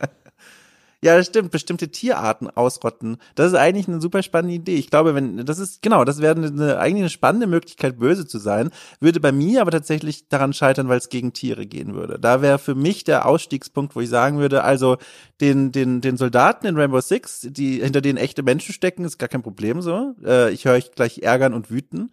Aber diese virtuellen Tiere mit den acht Beinen und zwei Spinnen auf der Stirn, äh, keine Chance, kann ich nicht machen. Das kriege ich nicht hin. Das sind die Tiere. Das ist für mich eine moralische Grenze. Ja, das mit den Tieren hatten wir ja auch schon mal im Podcast. Ich glaube auch, als wir zum Beispiel Red Dead Redemption, Red Dead Redemption 2 gesprochen haben. Ähm, da ist es halt so, also bei, das ist halt ein wunderschönes Beispiel dafür. Das ist halt einfach, das, das Böse sein endet eigentlich immer da, wo äh, es zu, in Anführungsstrichen, realistisch wird. Also Tiere sind halt viel einfacher ähm, in ihrer Anmutung realistisch abbildbar, weil du bist nicht so programmiert darauf, das Verhalten von Tieren automatisch als korrekt oder nicht korrekt zu identifizieren. Ne? Also als mhm. Mensch bist du sozusagen ja ab Geburt oder kurze Zeit später in der Lage, bestimmte Mimiken zu lesen oder andere soziale Hinweise dann zu verstehen. Und nach und nach lernst du da immer mehr. Und dementsprechend sind menschliche Figuren auch einfach die anspruchsvollsten, weil da ist es viel einfacher, dass ein Fehlverhalten irgendwo auftaucht. Ne? Die, die Gesichtsanimation macht für zwei Sekunden Pause und dann guckst du in dieses tote Puppengesicht und sagst sofort nein nicht ein echter Mensch kann erschossen werden, konsequenzlos egal. Und bei Tieren springt dann halt auch bei mir viel zu schnell die Empathie an. Deswegen ist auch zum Beispiel eine stärker abstrahierte Grafik bei mir viel wirkungsvoller. Es gibt so ein, so einen Meme, da sieht man Mario und in Mario 64 gibt es eine Mission, da musst du einen kleinen Pinguin zu seiner Mama zurückbringen. Und Mario mhm. steht da mit dem Pinguin am Rande einer, einer Eisklippe mit diesem Pinguin in der Hand. Ja. Und dann ist da halt, je nachdem, wie es bei Memes so ist, gibt es verschiedene Varianten, ne, steht da halt sowas drauf wie, what, was würdest du tun? Oder seien wir ehrlich, wir haben es alle ausprobiert, ne? was ja so ein bisschen zum Thema unserer Folge passt, oder? Und das gehört zu den Sachen, das habe ich garantiert nicht ausprobiert. Das würde ich nicht machen, weil sobald es niedlich und glubschäugig wird, ja, oder mhm. sobald halt ein Reh in Red Dead Redemption zu echt aussieht und so, dann scheue ich mich davor. Also das ist immer noch natürlich man weiß rational immer noch, dass das nur ein Computerspiel ist und dass es dem digitalen Reh egal ist. Und wenn das wenn das nun mal jetzt notwendig wäre, um irgendwas zu ergrinden oder sogar Voraussetzung wäre, um im Spiel weiterzukommen, dann wird's halt erschossen. Aber ungern. Weißt du, also das ist halt, mhm. es ist kein Abbruchkriterium, weil meine Immersion bei aktuellen Spielen ist in diesem Zusammenhang bislang einfach nie so stark, dass ich dann da sitze und sage, also ich weigere mich kategorisch. Sondern das passiert dann halt eben bei solchen Sachen, wo Spiele eine Philosophie repräsentieren, die ich so kategorisch ablehne. Ne? Da sind wir wieder bei, bei dem Hatred-Beispiel. Oder wenn jetzt, wenn es ein Spiel ernst gemeinte Nazi-Propaganda wäre, dann würde ich das halt auch einfach nicht spielen wollen. Aber halt mhm. einfach so aus kategorischen Erwägungen. Ähm, als ich, die, ich habe neulich dieses krude bescheuerte Berlin 1936 gespielt. Mhm, Das ist so ein super Hanebüchen zusammengestöpseltes Ding. Da läufst du als Hitler durch das Berlin des Jahres 1936, das Jahr der Nazi-Olympiade. Und das war so ein Ding, es war eigentlich, es war nicht klar, was will, was will dieser Macher eigentlich? Ist, ist es irgendjemand, der da Ideologie verbreiten will? Ist es als Propagandainstrument gemeint? Aber dagegen sprachen dann einige Indizien, wie das dann an Sehenswürdigkeiten und so sind dann halt Wikipedia-Artikel verlinkt, die halt eine vergleichsweise nicht ideologisch gefärbte äh, Auskunft darüber geben ne? und die halt dann eben selbstverständlich kritisch sind gegenüber dem Mhm. Naziregime. Wo ich mir denke, wenn das als Propagandatitel gemeint war, hätte es das wahrscheinlich so nicht gelöst. Aber die ganze Anmutung war ansonsten natürlich extrem befremdlich und die die Möglichkeit, dass ich da gerade was spiele, das auch so gemeint sein könnte, hat das Ganze teilweise sehr unangenehm gemacht. Obwohl es ansonsten wieder durch dieses, es war halt so scheiße, dass es wieder witzig war. Und es hätte an sich irgendwo lustig sein können, wenn man sich ein bisschen sicherer gefühlt hätte, dass es nicht widerlich gemeint ist. Weißt du, was ich meine? Ja, ja, ja. Äh, ich muss noch mal ganz kurz weg von Hitler und zu den Tieren, weil als du das erzählt hast, da ist äh, mir auch jetzt ein jüngstes Beispiel eingefallen, was auch noch mal sehr, sehr schön zeigt, dass für mich auch persönlich gilt, was wir in diesem Podcast festgehalten haben, dieses, diese Neugier, Spielsysteme an die Grenzen zu bringen, endet mit Tieren. Ich habe ja für euch die Wertschätzung gemacht vom Planet Zoo und ich dachte mir, aus äh, journalistischer Sorgsamspflicht muss ich herausfinden, was passiert, wenn ich äh, ein Tier, einen Fressfeind in das Gehege äh, von anderen Tieren reinsetze. Also was passiert, wenn ich einen Wolf in das äh, Wildschweingehege reinpacke? So. Äh, ich wollte es nicht tun, aber ich muss, ich wusste, ich muss es tun, um herauszufinden, ob das eine Möglichkeit ist, ob das Spiel das erlaubt. Und es war ein ganz, ganz schlimmer Moment. Also diese Wildschweine kannte ich noch aus dem Tutorial. Das heißt, ich war emotional an sie gebunden. Ich habe mit ihnen gelernt, wie man Futternäpfe aufstellt und Wassertröge füllt und so ein Kram. Habe den Spielzeug in den, ins Gehege gestellt. Oh, das und waren deine Jugendfreunde, die Wildschweine. Ja, genau. Äh, Ja. Enrico und Claudia, glaube ich. Ja, aber und, warum? ähm, aber Dom, äh, gab es denn nur ein Wildschweingehege? Gab es nicht irgendwie auch, keine Ahnung, noch ein Fasanengehege und die Fasane waren noch ganz neu und ihr hattet euch noch gar nicht angefreundet? Wieso denn ausgerechnet ja bei deinen ältesten Tierfreunden? damit es richtig wehtut. Ich weiß es nicht. Es war ein komischer der Tag. Masochist in dir durch. ja, und da habe ich mir halt gedacht, na gut, wahrscheinlich wird's nicht klappen. Ich habe irgendwie auch damit gerechnet, dass es nicht geht, weil dieses Spiel, wer es gesehen hat oder schon gespielt hat, extrem fluffige Präsentation, viel, viel gut und, und Wohlfühlstimmung wird verbreitet. Und dann habe ich halt gesagt, na gut, bin zu diesem Tiermarkt gegangen, habe mir so einen, so einen prächtigen Wolf rausgesucht, männlich, groß, Muskeln, all- alles da und habe gesagt, den hätte ich jetzt gerne ins Wildschweingehege gepackt, mach das mal. Und dann sah ich tatsächlich, wie sich ein Parkmitarbeiter in Bewegung setzte und zu diesem Tier ja, Marktplatz ging und eine riesengroße Kiste aus dem Nichts dort herausholte und damit ganz langsam zu dem Wildschweingehege spazierte. Und ähm, ich weiß noch, wie ich ihn verfolgt habe mit dieser Pest mit dieser Kameraperspektive über der Schulter, dass man quasi die diese einzelnen Personen verfolgen kann auf ihrem Weg.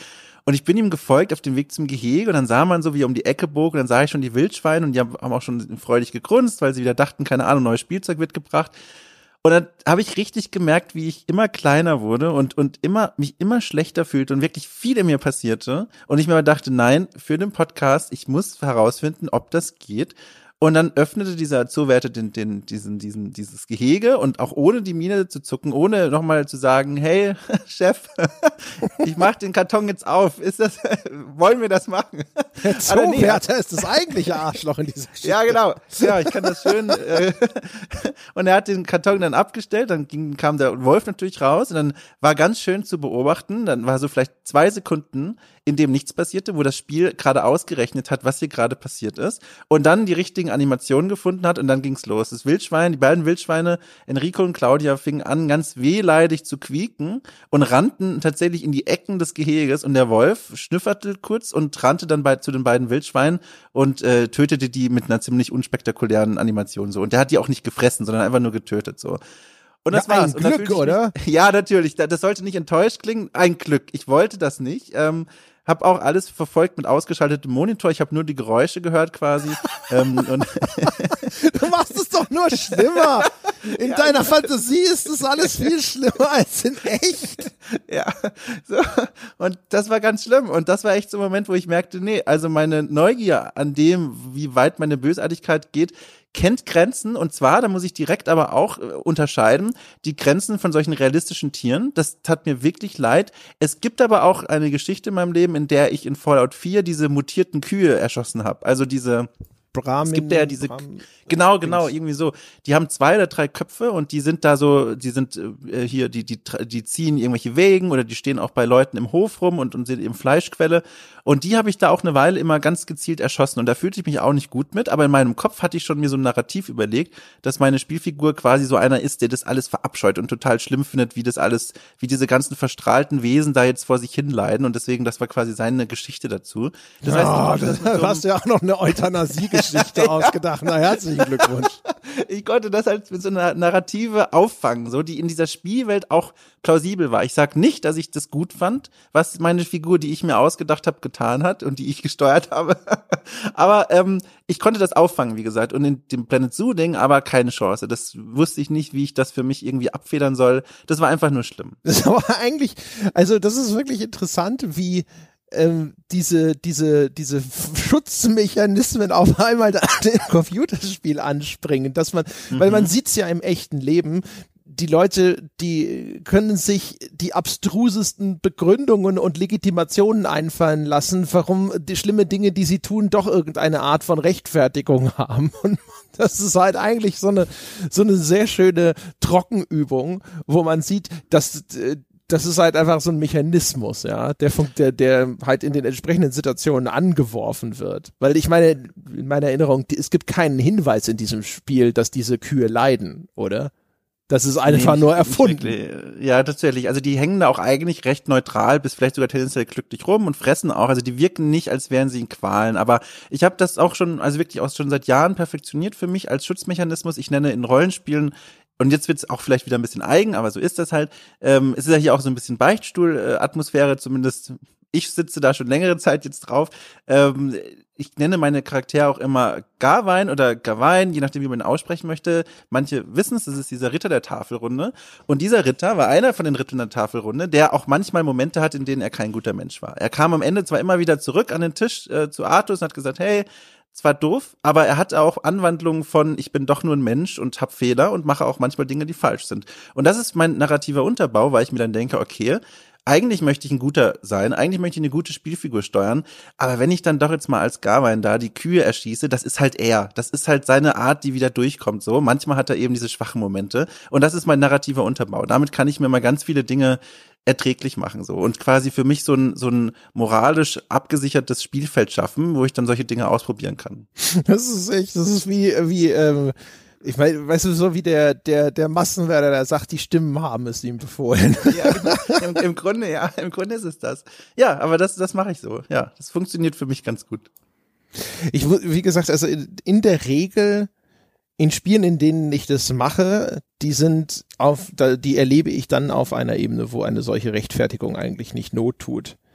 Also mhm. ich habe auch bei, bei sowas wie Fallout oder sowas, weiß ich nicht. Ich glaube, das häufigste ist so, du läufst als dieser sowieso übermächtige Held durch die Gegend und dann kommt dir halt einer blöd.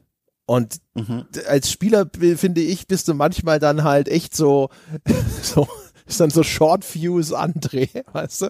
So die kleinste Irritation. Forderst einen Gott heraus. Ja, genau, wird sofort mit dem Tode bestraft, ja. ja genau. Händler ist unfreundlich zu mir, ja. Ich, ich glaube, weißt du, wenn, wenn Computerspiele die Realität wären, dann wäre der Moment, wo jemand das, die Schnellspeichertaste drückt, das ist der Moment, wo du eigentlich ja. als NPC weißt, das war's. Jetzt, äh, das, dein Leben läuft nochmal vor deinem inneren Auge ab bereits, weil das ist so das Standardding so. Ja, ja, aber es sollte schon wirklich konsequenzfrei sein für mich als Spieler. Und jetzt bin ich mir gerade nicht sicher. Oder beziehungsweise vielleicht weiß ich sogar schon. Ne? Sowas wie, ähm, da kommt dann die Stadtwache angelaufen und dann gibt's wieder Hackmack und dann muss ich denen entweder Geld geben oder meine Strafe absetzen und deswegen ist dann eigentlich so die Ersatzbefriedigung abspeichern, denn erschlagen kurz sagen, so, siehst du, das hast du jetzt davon und neu laden und dann ist er wieder da. Ja. Aber spannend, das habe ich mir verbaut. Das ist zum Beispiel was, was ich schon seit Jahren nicht mehr machen kann, eben weil ich so gebunden bin an meine Garwein-Figur. Das heißt, das funktioniert für mich nicht. Das ist für mich der absolute Immersionsbrecher. Wenn ich das mache, das geht nicht. Das heißt, wenn ich das mache, dann wird auch nicht neu geladen, sondern dann lebe ich damit. Das gibt dem Ganzen aber auch nochmal eine ganz neue Schwere so. Dann, also auch, auch da wieder, da gibt's dann echt Momente, äh, da sitze ich dann auch da und denke mir so, ich bin ja so ein alttestamentarischer Gott so, der jetzt Strafen sich ausdenkt und manchmal setze ich die dann noch um, aber dann muss ich auch hinter denen stehen und dieses Schnellspeichern und Laden-Ding, das geht leider nicht für mich. Du willst also auch noch mit den Konsequenzen deiner Handlung leben. Siehst du, Dom, genau. deswegen fühlst du dich so häufig schlecht dabei. Ja? ja, ja, stimmt, weil du wirst halt auch dann, das hatten wir auch schon, ne? Du wirst halt dann nur gegängelt. Es gibt dann in den meisten Spielen halt diese Singleplayer-Spiele, dass dann alle Spielsysteme natürlich gegen dich sind und dann nicht aber irgendwie eine neue Fraktion aufploppt, irgendwie die Fraktion der gewissenlosen, keine Ahnung, äh, Attentäter, die sagen, hey, echt guter Job, so hast du nicht Bock, unsere Quest reinzumachen. Das passiert ja ganz, ganz selten. Du bist ja dann immer trotzdem derjenige, der dann fliehen muss und sich da dann äh, verstecken muss. Und das ist halt das, was mich halt dann immer so ein bisschen stört, so dass dieser Spielstil eben nicht angenommen wird und umarmt wird. Eigentlich ist es ja echt interessant, finde ich, wenn, wenn, man, wenn man so ein bisschen beobachtet, dass halt das Ganze schon seine, seine von der Realität abgesetzte Umgebung ist also sieht man ja, ne? Die, man tut Dinge, da würdest du nicht im Traum dran denken, das in der mhm. Realität so äh, zu handhaben. Aber äh, umgekehrt, manche Mechanismen, wie man dann eben mit solchen Sachen umgeht oder so. Das, was du erzählt hast mit dem Wolf, ist ja eigentlich auch fast schon so ein bisschen, oder es erinnert an, das ist, glaube ich, der, der, der richtigere Ausdruck. Man muss immer aufpassen, finde ich, dass man halt immer noch sich in, äh, im Bewusstsein hält, dass eben dieser Übertrag von was machst du im Spiel äh, auf was machst du in echt äh, nicht möglich ist. Mhm. Aber ähm, so ein bisschen erinnert mich das halt an das Milgram-Experiment, wo ja auch ähm, vom Versuchsaufbau jemand nominell dahingesetzt wurde und ähm, ein scheinbarer oder echter, je nachdem, Wissenschaftler, also jemand, ähm, der gekleidet war als die Autoritätsfigur. Also in dem Milgram-Experiment ging es ja dann, ich glaube auch unter dem Eindruck der Nazi-Herrschaft ging es ja darum zu erforschen, ähm, wie weit sind Menschen durch Autorität steuerbar. Und da saß also jemand, äh, so ein Proband, und dem wurde gesagt, er äh, stellt jemandem Fragen und ich glaube, wenn derjenige, der nominell war da jemand auf der anderen Seite, manchmal verborgen durch einen Vorhang, manchmal auch nicht. Und das war ein Schauspieler oder zumindest jemand, der für diese Untersuchungsgruppe arbeitete. Und wenn er eine Frage falsch beantwortet hat, dann wurde der Proband gebeten, ihm einen Stromstoß zu verpassen. Und diese Stromstöße wurden dann halt immer weiter erhöht. Dann, natürlich hat dort niemand die wirklich Stromstöße bekommen, aber da saß halt jemand auf der anderen Seite, der dann so getan hat. Es gab auch so ein Geräusch, als würde dort irgendwo ein Strom fließen.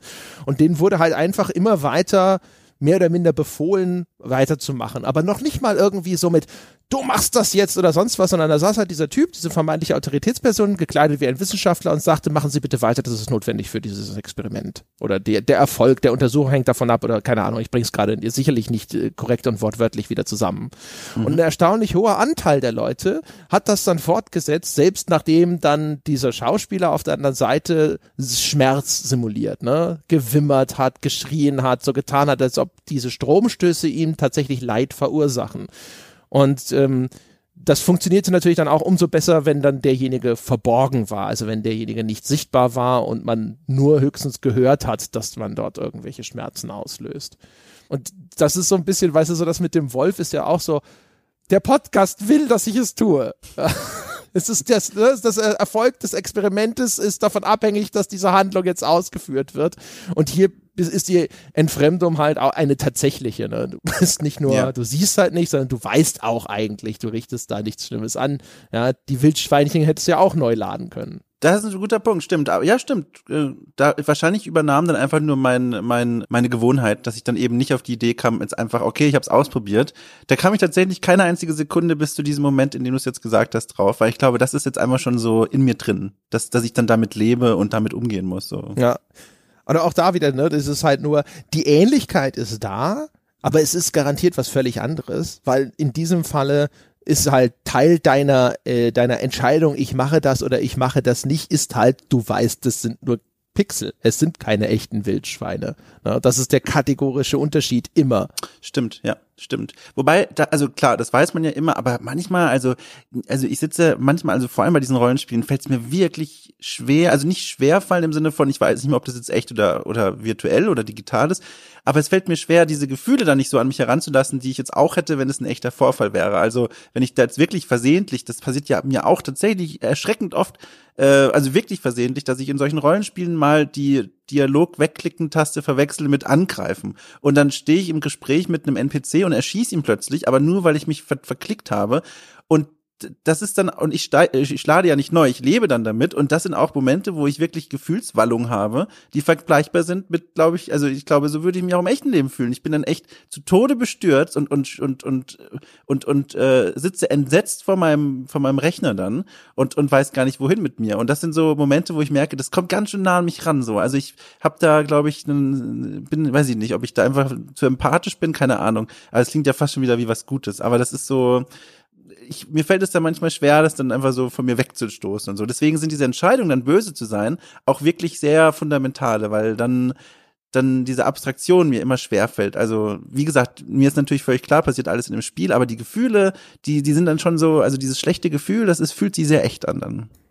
Es ist halt ein Zusammenspiel von mehreren Sachen, ne? Also mhm. ich denke, also Immersion ist sicherlich natürlich ein starker Faktor. Also wie sehr denkst du dich gerade in diese Kunstwelt hinein?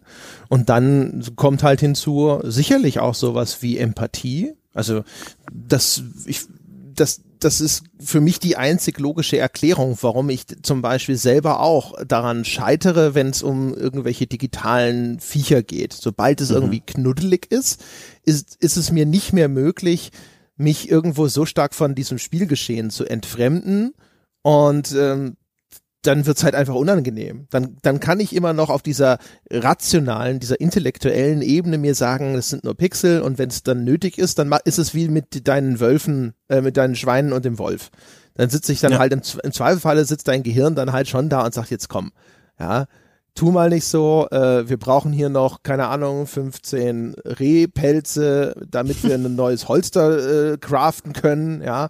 Und ähm, äh, das sind ja keine echten Rehe. Und dann denkst du dir so, na gut, wäre schon ganz gut, dieses Holster zu haben. Und dann eben auch häufig nochmal so ein bisschen mit dem Hintergedanken, vielleicht willst du in einem Podcast drüber sprechen und dann wäre es ja ganz gut, wenn du halt sagen kannst, ja, das ist halt eine elende Grinding-Aufgabe und so weiter und so. Und dann macht man das, dann hat man vielleicht nicht wahnsinnig viel Freude dran oder so, aber ich sitze nicht da und habe dann Schuldgefühle wegen der ermordeten digitalen Rehe. So ist es nun auch nicht. Nee, nee, nee, das stimmt. Die Abstraktion kriege ich auch noch hin. Also auch hier Age of Empires zu spielen in, dem, in der Aufbauphase, wo Rehe erschossen werden, das schaffe ich auch ohne Tränen zu vergießen. Falls ich dieses Bild jetzt gezeichnet habe, so ist es nicht. Aber es gibt eben, ne, wenn die bestimmte Faktoren zusammenkommen, auch hier knuddelig und und äh, und wildschweinig, dann dann erliege ich doch manchmal meinen Gefühlen. Aber so ist es. Niemand hat gesagt, dass es einfach ist, böse zu sein. Nee, nee, nee. Und aber das also sonst so also das ist halt, weiß ich nicht. Ich glaube, wenn ich, ähm, wenn ich irgendwo auch nur einer auf der Straße streunenden Katze versehentlich und ohne Absicht und eigenes Verschulden auf eine Pfote steigen würde, würde ich mich danach schlecht fühlen. In echt oder in der Spielwelt? Nein, nein, jetzt also äh, um diesen diese und diese diese diese Kluft zwischen fiktiv, digital ah, und mhm. Realität äh, oder sowas. Weißt du, wir waren im im Urlaub äh, da in Sizilien und wenn da irgendwo so ein eines von das gibt's natürlich auch viele streunende Katzen und dann laufen überall irgendwelche dürren Kätzchen rum und sowas und bin ich immer so der erste der so da ist ich muss eigentlich Futter kaufen wir müssen uns ja alle versorgen. Ja das geht doch nicht. Oh mein Gott schau es maunst wir nehmen sie alle mit nach Hause und so weiter. Ja. Und das heißt also dann und dann ist die, die, die Abstufung im Computerspiel ist dann halt, äh, ne, das ist halt trotzdem, ist einfach Tag und Nacht. Und das ist halt immer das, wo bei den Diskussionen, die dann äh, so im, äh, über sowas losbrechen, finde ich, da verwischt dann eben genau diese extrem zentrale Unterscheidung sehr häufig, dass man halt dann da sitzt und dann sagt so, ja, aber sagt das nicht doch was aus über. Und das ist halt immer so ein Ding, wo ich ja. denke so, nein, Überhaupt nicht, ne? Also es ist halt wirklich, und du, wenn du zum Beispiel alleine in der Lage bist, aus welchem Grund auch immer, einfach einen viel höheren Immersionsgrad zu erreichen, du bist in, keine Ahnung, aus irgendeinem Grund mehr in der Lage, dich dann in diese Welt auch nur reinzudenken und zu fühlen oder sowas, dann macht es selbstverständlich einen erheblichen Unterschied, auch in dem, was du in dieser Welt machen möchtest, zumindest. Ja. Ja, ja, ich finde, ich, also das nehme ich vor allem aus diesem Gespräch ja auch nochmal mit, weil was irgendwie jetzt fast schon therapeutisch klingt. Aber ähm, ich finde es eben schön, wenn man mal so ein bisschen hinterfragt, dieses, warum sind Menschen böse in Spielen, dass die Antwort, die man ja durchaus darauf, habe ich ja auch vorhin schon angerissen, immer wieder lesen kann, entweder die wollen da irgendwas ausleben oder der Mensch ist halt doch irgendwie böse so. Und deswegen im Spiel hat er die Möglichkeit, das alles ausprobieren. Das stimmt halt nicht. Da kommen so viele Faktoren zusammen, die, die dazu führen, dass man sagt in Spielen, hey, ich bin böse, ich möchte ein Spiel an seine Grenzen bringen. Oder ich bin böse in einem Sandbox-Spiel, weil das die ultimative Konsequenz ist von Ressourcenknappheit und wenn ich an mein Ziel kommen will, läuft es zwangsläufig darauf hinaus, dass andere nicht an ihr Ziel kommen. Und das finde ich eben spannend. Das hat so eine Mehrschichtigkeit, die, die tatsächlich oft unterschlagen wird. Und das ist, äh, finde ich schön, dass wir darüber mal gesprochen haben. Ich glaube, weißt du, was, was halt, äh, was halt vielleicht auch nochmal so, äh, was halt vielleicht wichtig ist zu verstehen, aus meiner Sicht, ist, mhm. du willst in diesen Spielen nie wirklich böse, böse sein, sondern du möchtest konsequenzfrei böse sein. Also, und was ich meine ist zum Beispiel, wenn diese Spiele, wenn es ihnen möglich wäre, ähm, Konsequenzen meiner Handlung in einer Art und Weise darzustellen, die glaubwürdig ist, dann wäre ich sofort, wäre es vorbei mit meinem Böse sein. Also das sehen wir ja regelmäßig. Wenn in einem Shooter das Leid von Gegnern dargestellt würde, wenn die sich, äh, wenn die angeschossen sich glaubwürdig vor Schmerzen krümmend am Boden wälzen würden, so dass ich nicht das Gefühl habe, oh haha, eine digitale Figur äh, spult ein vorgesehenes Programm ab oder sowas, sondern sobald es irgendwie auch nur äh, die Ruchbarkeit der, von Glaubwürdigkeit hätte, dann wäre der Spaß sofort und schlagartig vorbei. Ah, äh, ja, also hm, ich kann natürlich nur von mir persönlich ausgehen, aber da muss ich sofort dran denken, Battlefield 1, ähm, die, ich weiß nicht, hast du das mal gespielt im Multiplayer? Hast du das vor Augen und vor allem vor Ohren auch? Also ich habe das, ich habe den Multiplayer gespielt, aber ich habe ihn nicht mehr im Sinn. Aber ich habe ehrlich gesagt nichts in meiner Erinnerung von Battlefield ja. 1 ist in irgendeiner Form äh, glaubwürdig in dieser Hinsicht. Okay, also dann äh, von meiner eigenen Wahrnehmung ausgesprochen, für mich ist das tatsächlich ein extrem bedrückender Shooter, denn die Geräuschkulisse im Multiplayer vor allem ist, äh, ist unglaublich. Also man hört ständig Soldaten in ihren Landessprachen um Hilfe schreien, nach ihren Eltern schreien, ähm, um, um Vergebung, äh, nach Gott rufen. Und auch wenn sie angeschossen sind, dann krümmen die sich ja noch ewig lang auf dem Boden. Und das gegossen in diese sowieso schon furchtbar tristen und auch dramatischen Kulissen, in denen man da kämpft, das waren für mich echt Momente, wo ich vor allem am Anfang gemerkt habe, ich weiß nicht, ob ich hier Spaß haben kann, Leute. Also ich bin ja großer Shooter-Fan, aber, also auch vor allem Multiplayer-Shooter, aber das war so ein Moment, wo ich dann auch an dem Punkt war, wo ich dachte, das ist mir echt eine Spur zu, zu echt. Vor allem, wenn du dann auch mal spielst mit ohne, ohne irgendwelche eingeblendeten Menüs, das gibt's ja auch, ohne Huts. Da, das, also das fühlt sich total beklemmt und schlimm an, bis dann dieser Moment einsetzt, wo du merkst, ah, okay, es gibt für die Abschüsse Punkte und ah, wenn ich einen Flaggenpunkt erobere, dann kommt mein, mein Team einen grünen Bobbel mehr irgendwie in der, in der, in der Punkteanzeige. Und das sind dann, fand ich, der spannende Moment zu beobachten, dass diese, also nur natürlich für mich jetzt geltend, dass diese Spielmechaniken sich dann irgendwann auf diese moralischen Bedenken überlagern. Also klar, natürlich weiß ich auch sowieso, ich spiele hier keinen echten Krieg und erschieße keine echten Menschen. Das ist natürlich schon mal eine Grundlage sowieso.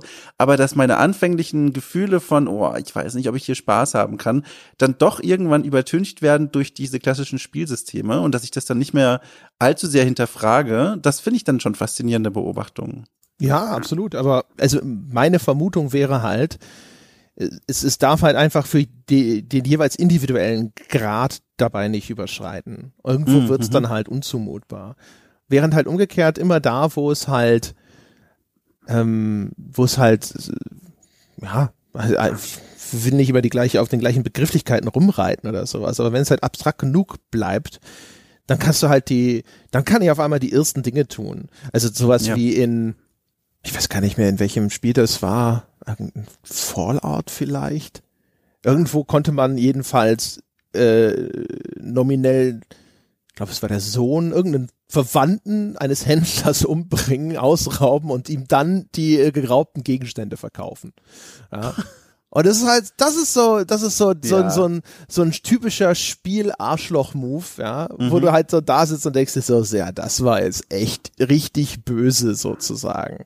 Und äh, wenn man im Internet, damals, als wir die Folge zu Fable gemacht haben, da gab's halt auch so geile Geschichten äh, auf einer, wo Leute erzählt haben, äh, dass man, man kann in Fable ja Häuser kaufen und die kannst du aber nicht kaufen, wenn da noch Leute drin wohnen. Also schaust du, dass du die ganzen Leute vertreibst und dann äh, aus der, ne, aus der, aus der Stadt raus und dann kaufst du diese Häuser auf und dann schaust du, dass du sie danach wieder an die Leute vermietest, die da vorher gewohnt haben.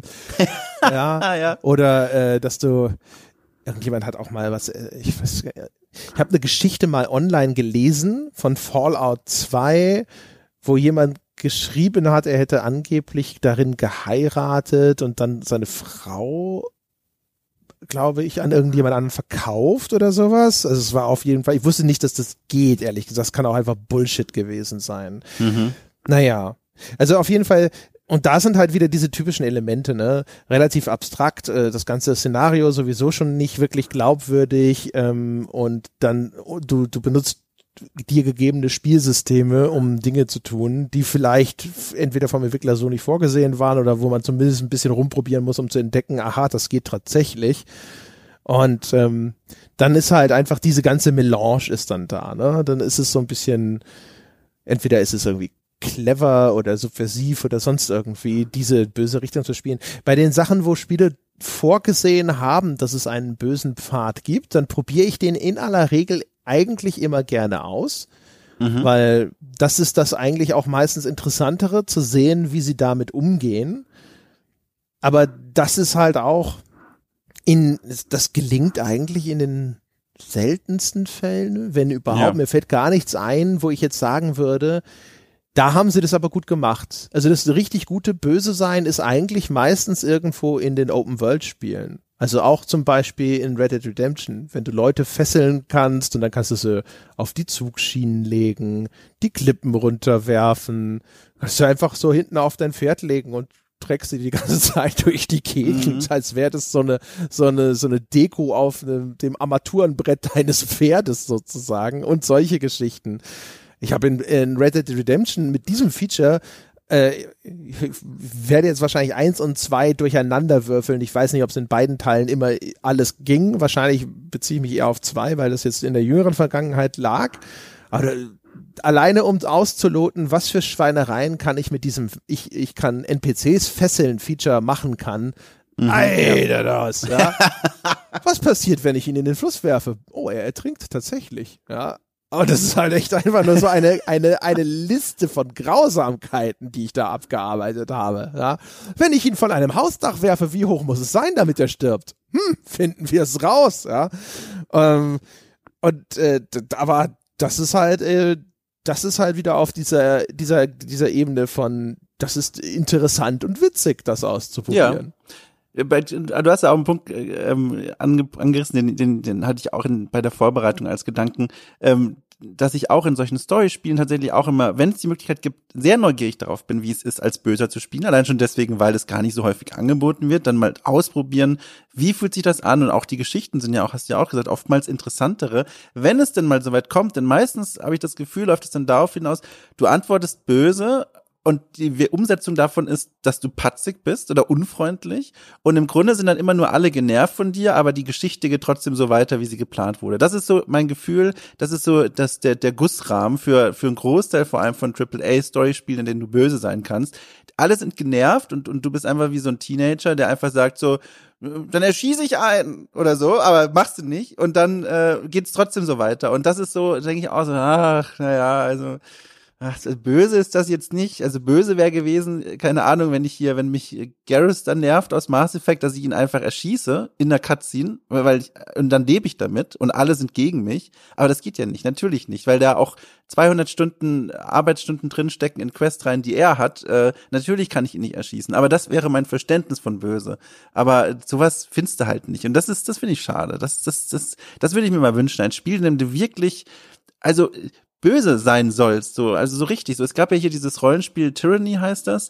Da ist ja die ganze Perspektive eine, dass du als einer von den Bösen spielst. Aber also das finde ich auch sehr nett, die Prämisse, aber das wirkt sich jetzt auch nicht richtig auf deine Spielentscheidungen selbst aus, die in dieser Welt des Bösen ja wieder doch irgendwie sozial und, und, und, und, und, und gut sind, aber wirklich in so einem Storyspiel richtig böse sein, das würde ich mir mal wünschen. So ein richtig so ein, ein Star Wars Spiel, in dem du in so ein Sith, Sith, oh Gott, schwieriges Wort, in dem du ein böser Jedi bist, ein Sith, this, oh Gott.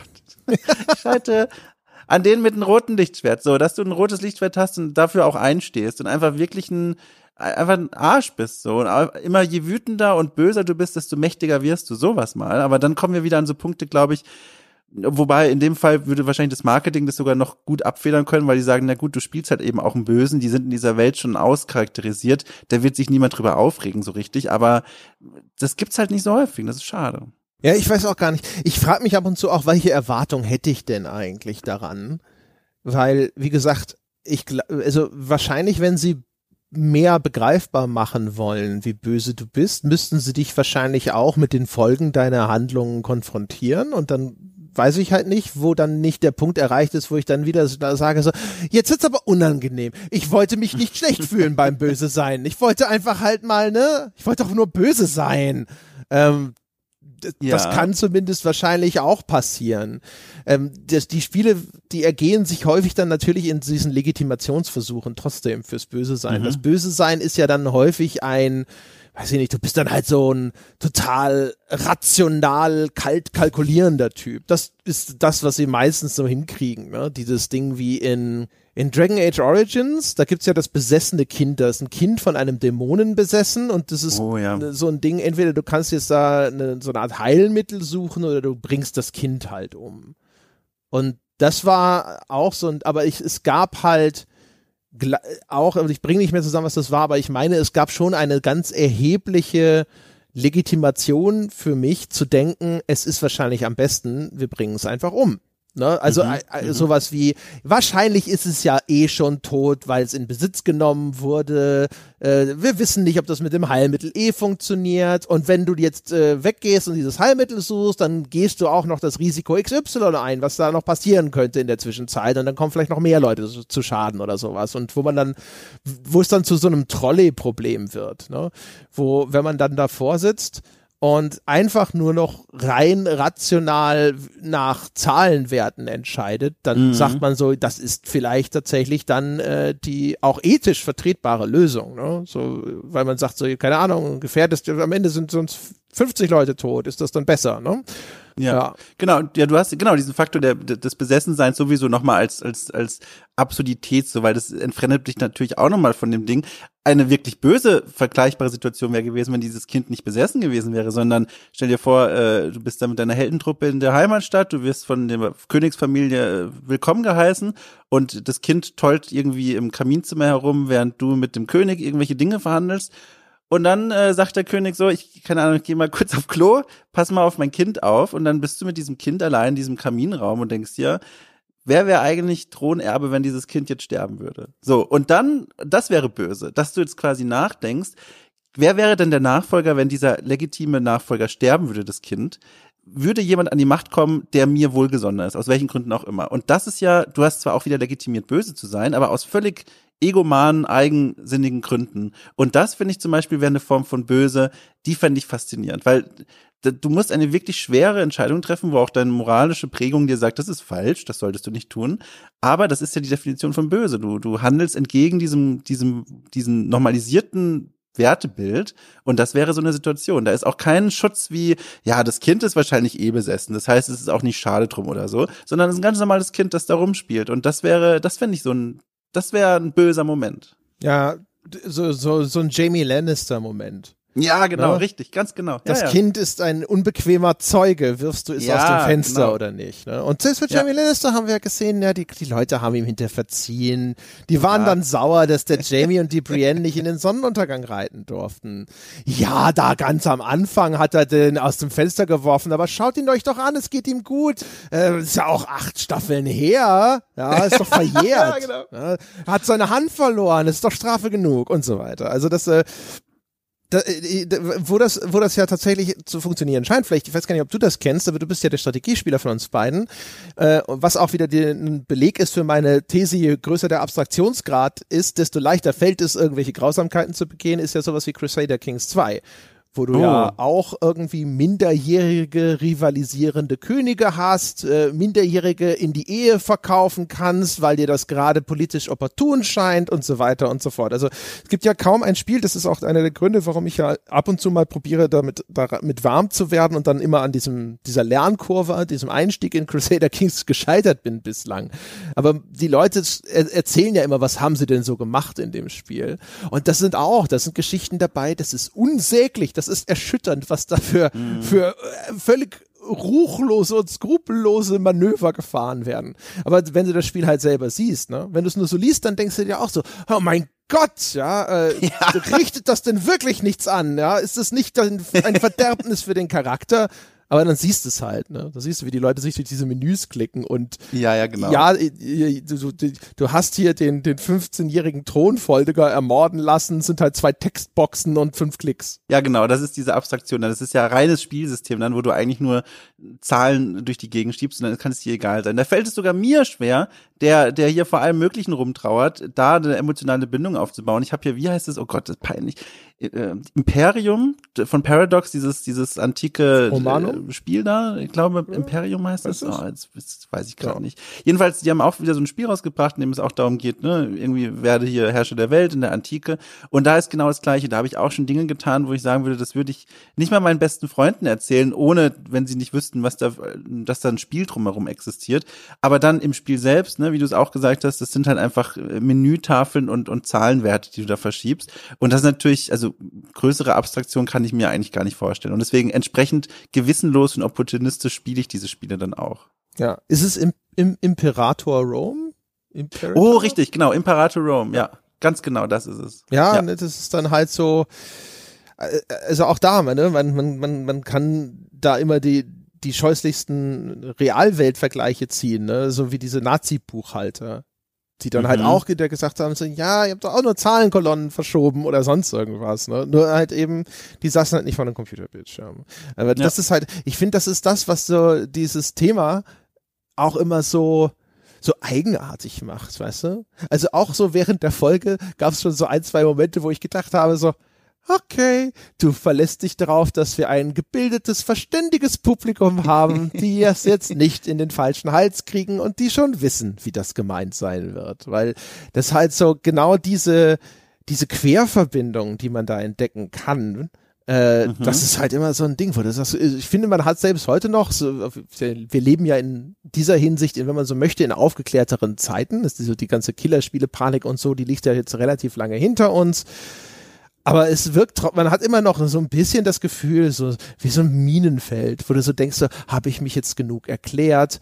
Äh, ist, äh, habe ich da genügend zum Ausdruck gebracht? Auch, äh, aber ich habe ich zwischendrin mal beteuert, dass ich das wirklich in echt auch ablehne. Ja, ja, das ist das ist ein großes, das ist eine große Herausforderung. Äh, wenn ich zum Beispiel auf ein Date gehe, ja, ähm, da muss ich einen großen Teil meiner Persönlichkeit ausblenden, diese ganze Spielesache erstmal, denn du brauchst eine gewisse Vertrauensbasis, bevor du erzählen kannst, was du für ein also das würde ich jetzt auch so nicht erzählen, aber als Beispiel, was du für einen krassen Multikill in Assassin's Creed hingelegt hast, so. Das ist jetzt auch nichts, was ich jetzt in so einem Gespräch einfach so erzählen würde, sowieso nicht, weil es jetzt auch nicht so spannend irgendwie ist. Aber du weißt, was ich meine du, du brauchst, du musst ein Vertrauen zu diesem Menschen aufbauen und wissen, der kann das einordnen, wenn ich jetzt hier irgendwie erzähle, was ich in irgendwelchen Online-Rollenspielen oder so anstelle. Aber das stimmt, dass man fühlt sich da, ich weiß auch noch, das ist auch bei mir von, als vom Kind an schon eintrainiert. Wenn ich damals Age of Empires 2 noch die Originaledition irgendwie 1999 gespielt habe und meine Mutter kam ins Kinderzimmer, bin ich natürlich direkt von den Schlachten weggezoomt zu meinen Bauern, die irgendwie auf dem Feld sitzen und die Sachen ernten oder irgendwie Holz fällen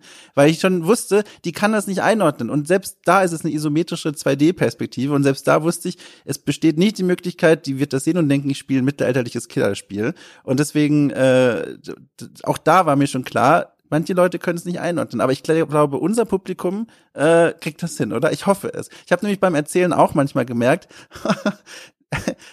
vielleicht sollte ich da noch mal kurz irgendwie mehr Kontext geben oder so und dann äh, aber ich glaube ich glaube das wird schon richtig verstanden oder? Oder meinst du da machen sich jetzt Leute Sorgen um ich weiß das wird das wird sowieso schon der Fall sein aber ich ja, hoffe gut. einfach nicht mehr als normal auch. Na schön. Ähm, das weil manchmal ist es ja auch man es, es gibt ja auch so so so ganz bizarres Zeug, was mir eingefallen ist zum Beispiel, ist, ähm, wenn mich jemand beobachtet hätte beim Command Conquer spielen, Mhm. Und dann auch so, äh, hätte man meine strategische Ratio hinterfragt und gefragt, wieso baust du denn ganz häufig den Obelisken des Lichts auf Seiten bei Nord? Oder vor allem auch, wieso bekämpfst du denn ständig Infanterie mit diesen Panzern? Und wenn du dann sagst so, ja, wenn sie den Obelisk des Lichts in Brand setzt, laufen sie so lustig rum, während sie brennen, bevor sie umfallen. Diese Animation ist super. Und das Knacksen, wenn man sie mit dem Panzer überfährt, ist ein extrem befriedigender Soundeffekt. Klingt das auch erstmal irritierend, ja. Aber ja. das ist halt so, dieser Soundeffekt, wenn man mit dem Panzer drüber gefahren ist, ja, das war halt so wie manche, weißt du, es gibt ja Leute, die finden das total entspannend, wenn man, wenn sie so Luftpolsterfolie da einzeln so ja, ja, ja. können. So war das mit dem Panzer. Ich habe auch so ein Geräusch, auch total abstrus, die Zerg äh, in StarCraft und StarCraft 2, diese Insektenvolk, wenn die sterben, vor allem in StarCraft 2, dann gibt es so ein richtig befriedigendes Matschgeräusch.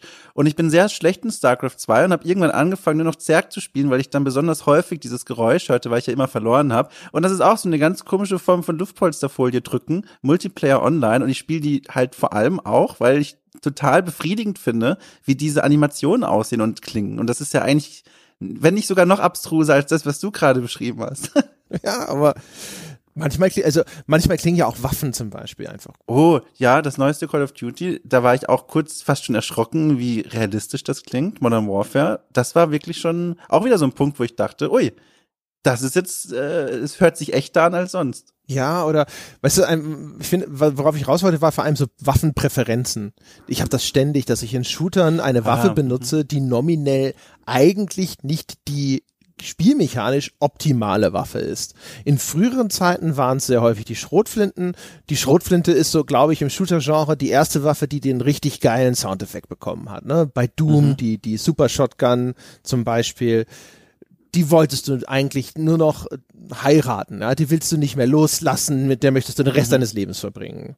Und äh, zumindest wenn, halt so im Jahre 1994 oder was auch immer, wann kam denn die, wobei, war im ersten schon die Super Shotgun mit? Egal. Oh, da fragst du was. Ich weiß es nicht. Äh, aber, und das, das habe ich dann aber immer wieder gehabt. Ich hatte es zum Beispiel bei dem äh, erwähnten Rainbow Six Vegas, da mochte ich eine von diesen schallgedämpften Maschinenpistolen am liebsten. Mhm, mhm, und es war halt auch so. Es war halt einfach nur dieser, dieser, so eine Schalldämpferwaffe hat ja auch diesen völlig unrealistischen, super leisen, immer dieses Geräusch. Ne? Ja, ja, genau. Ja. Und äh, in Vegas war das sogar noch ein bisschen realistischer, sondern es war dann eher so ein lautes Knacken, so ein Krrk oder sowas, ich weiß ich nicht mehr mhm. genau. Aber das war super weil das war so ein so ein Understatement, ja, im Morden. Ja, also, du bist da so bist da so reingekommen, hast diese Terroristen erschossen und die Reaktionen sind ja trotzdem dann häufig frappierend, ne, kleine Blutwolke, Spritze an der Wand und so und dann aber mhm. dieses vergleichsweise unspektakuläre Geräusch dazu, ja. Das hatte ja, halt ja. auch so seine ganz eigene Ästhetik. Und dann in anderen Fällen ist es dann halt auch so. Das Einzige, was ich meistens eben überhaupt nicht mag, sind diese ganzen Mega-Wummen. Ja, so eine BFG ja. Mit ihren riesigen Laserstrahlen oder Raketenwerfer und sowas. Das ist meistens eher so, nee, das ist mir dann zu pompös. So bin ich nicht, wenn ich Menschen umbringe im Computerspiel. Ich, ich finde schön, dass wir jetzt von dem Thema Böse sein in Spielen zu einem, zu so einem Subthema gekommen sind. So würden sich böse Menschen über Spiele unterhalten. also es ist irgendwie schön, was hier gerade passiert ist. Ich bin auch gerade aufgewacht und gucke mich um und denke, wo, wo sind wir denn gerade hier? Das ist ja, das ist ja schon fast schon ein Bestandteil des Ganzen. Du könntest ja, ja stimmt, behaupten, ne, wenn's, wenn es um darum geht, böse zu sein, die Gedanken, die, wenn, wenn man es, wenn man das so erzählt, ja, hm. dann klingt es ja auch eigentlich so, als hättest du nicht mehr alle Tassen im Schrank. Weil Definitiv. natürlich, weil weil ich jetzt ein Vokabular benutze, das halt eigentlich dafür wieder unangemessen ist, wenn ich halt sage, ich finde, das ist der total gute Soundeffekt, wenn ich Menschen ermorde. Ne? Weil ich ermorde halt keine Menschen und des, dementsprechend ja. wird es jetzt in Sprache gekleidet, ja, für den komödiantischen Effekt sozusagen, ähm, um äh, die die dort eigentlich so so nicht hingehört. Ne? Aber das ist halt auch so. Das ist halt das, was es dann halt für mich immer zumindest. Ich äh, glaube, dass, das, dass, dass, dass der Humor auch aus solchen Sachen dann entsteht, ne? wenn man so drüber nachdenkt, über die Absurdität, die da auch im eigenen Gehirn und auf diesem Bildschirm so sich abspielt. Oder so im Nachgang auch so denkst, so, ja, äh, die, du bist die ganze Zeit halt mit dieser Schrotflinte rumgelaufen, so hast die sogar auf Distanz benutzt, was idiotisch ist, aber du fandst halt diesen Soundeffekt total gut, ja, mhm, oder? Mhm. Es, es beginnt ja auch oft mit einem schockierten Lachen und das Lachen wird dann irgendwann ehrlich und diesen, diese Wandlung macht man ja dann durch, also so geht's mir auch manchmal. Diese erste Reaktion ist so ein schockiertes und dann daraus wird so ein Lachen und dann wird es so, ah, okay. Und irgendwie, vielleicht hätte ich das nicht sagen sollen, weil das klingt jetzt noch ihrer, wenn die Leute sich jetzt vorstellen, bei all dem, was ich erzählt habe, dass ich dann lachend vor meinem Ach, vielleicht sollte ich einfach aufhören zu sprechen über dieses Thema. Nee, der Vorteil ist ja, dass wir ein Publikum haben, das wahrscheinlich zu 100 Prozent selber schon irgendwelche Gräueltaten in Computerspielen ver, ver, ver, begangen hat. Ja, nur eben also vielleicht eben nicht 100 Prozent derart vorsätzlich, ja, also auch noch quasi gegen mhm. jedes System verstoßend, das äh, das eigentlich verhindern soll. Aber Computerspiele fordern das ja sowieso schon ständig von uns und die Legitimationen, die dafür angeboten werden, sind ja manchmal so hauchdünn, dass es eigentlich dann äh, fast schon keine Rolle mehr spielt. Ja? Also wenn dich hier die, die ganzen Kriegsshooter, die casten dich natürlich nominell auch irgendwie in die Rolle der Guten, ja, aber mm, ja, ja. das ist halt auch so wieder, da kannst du halt auch so wieder sagen, so, ja, aber denk doch mal nach, ob du da nicht nur die kolonial imperialistische Streitmacht vertrittst, die jetzt irgendeine Gruppe zu Terroristen erklärt hat und vielleicht bist du in dem Land eigentlich der, äh, der derjenige, der da einfällt und der hier, äh, keine Ahnung, im Dienste der petrochemischen Industrie Landgewinnung betreiben soll, ja.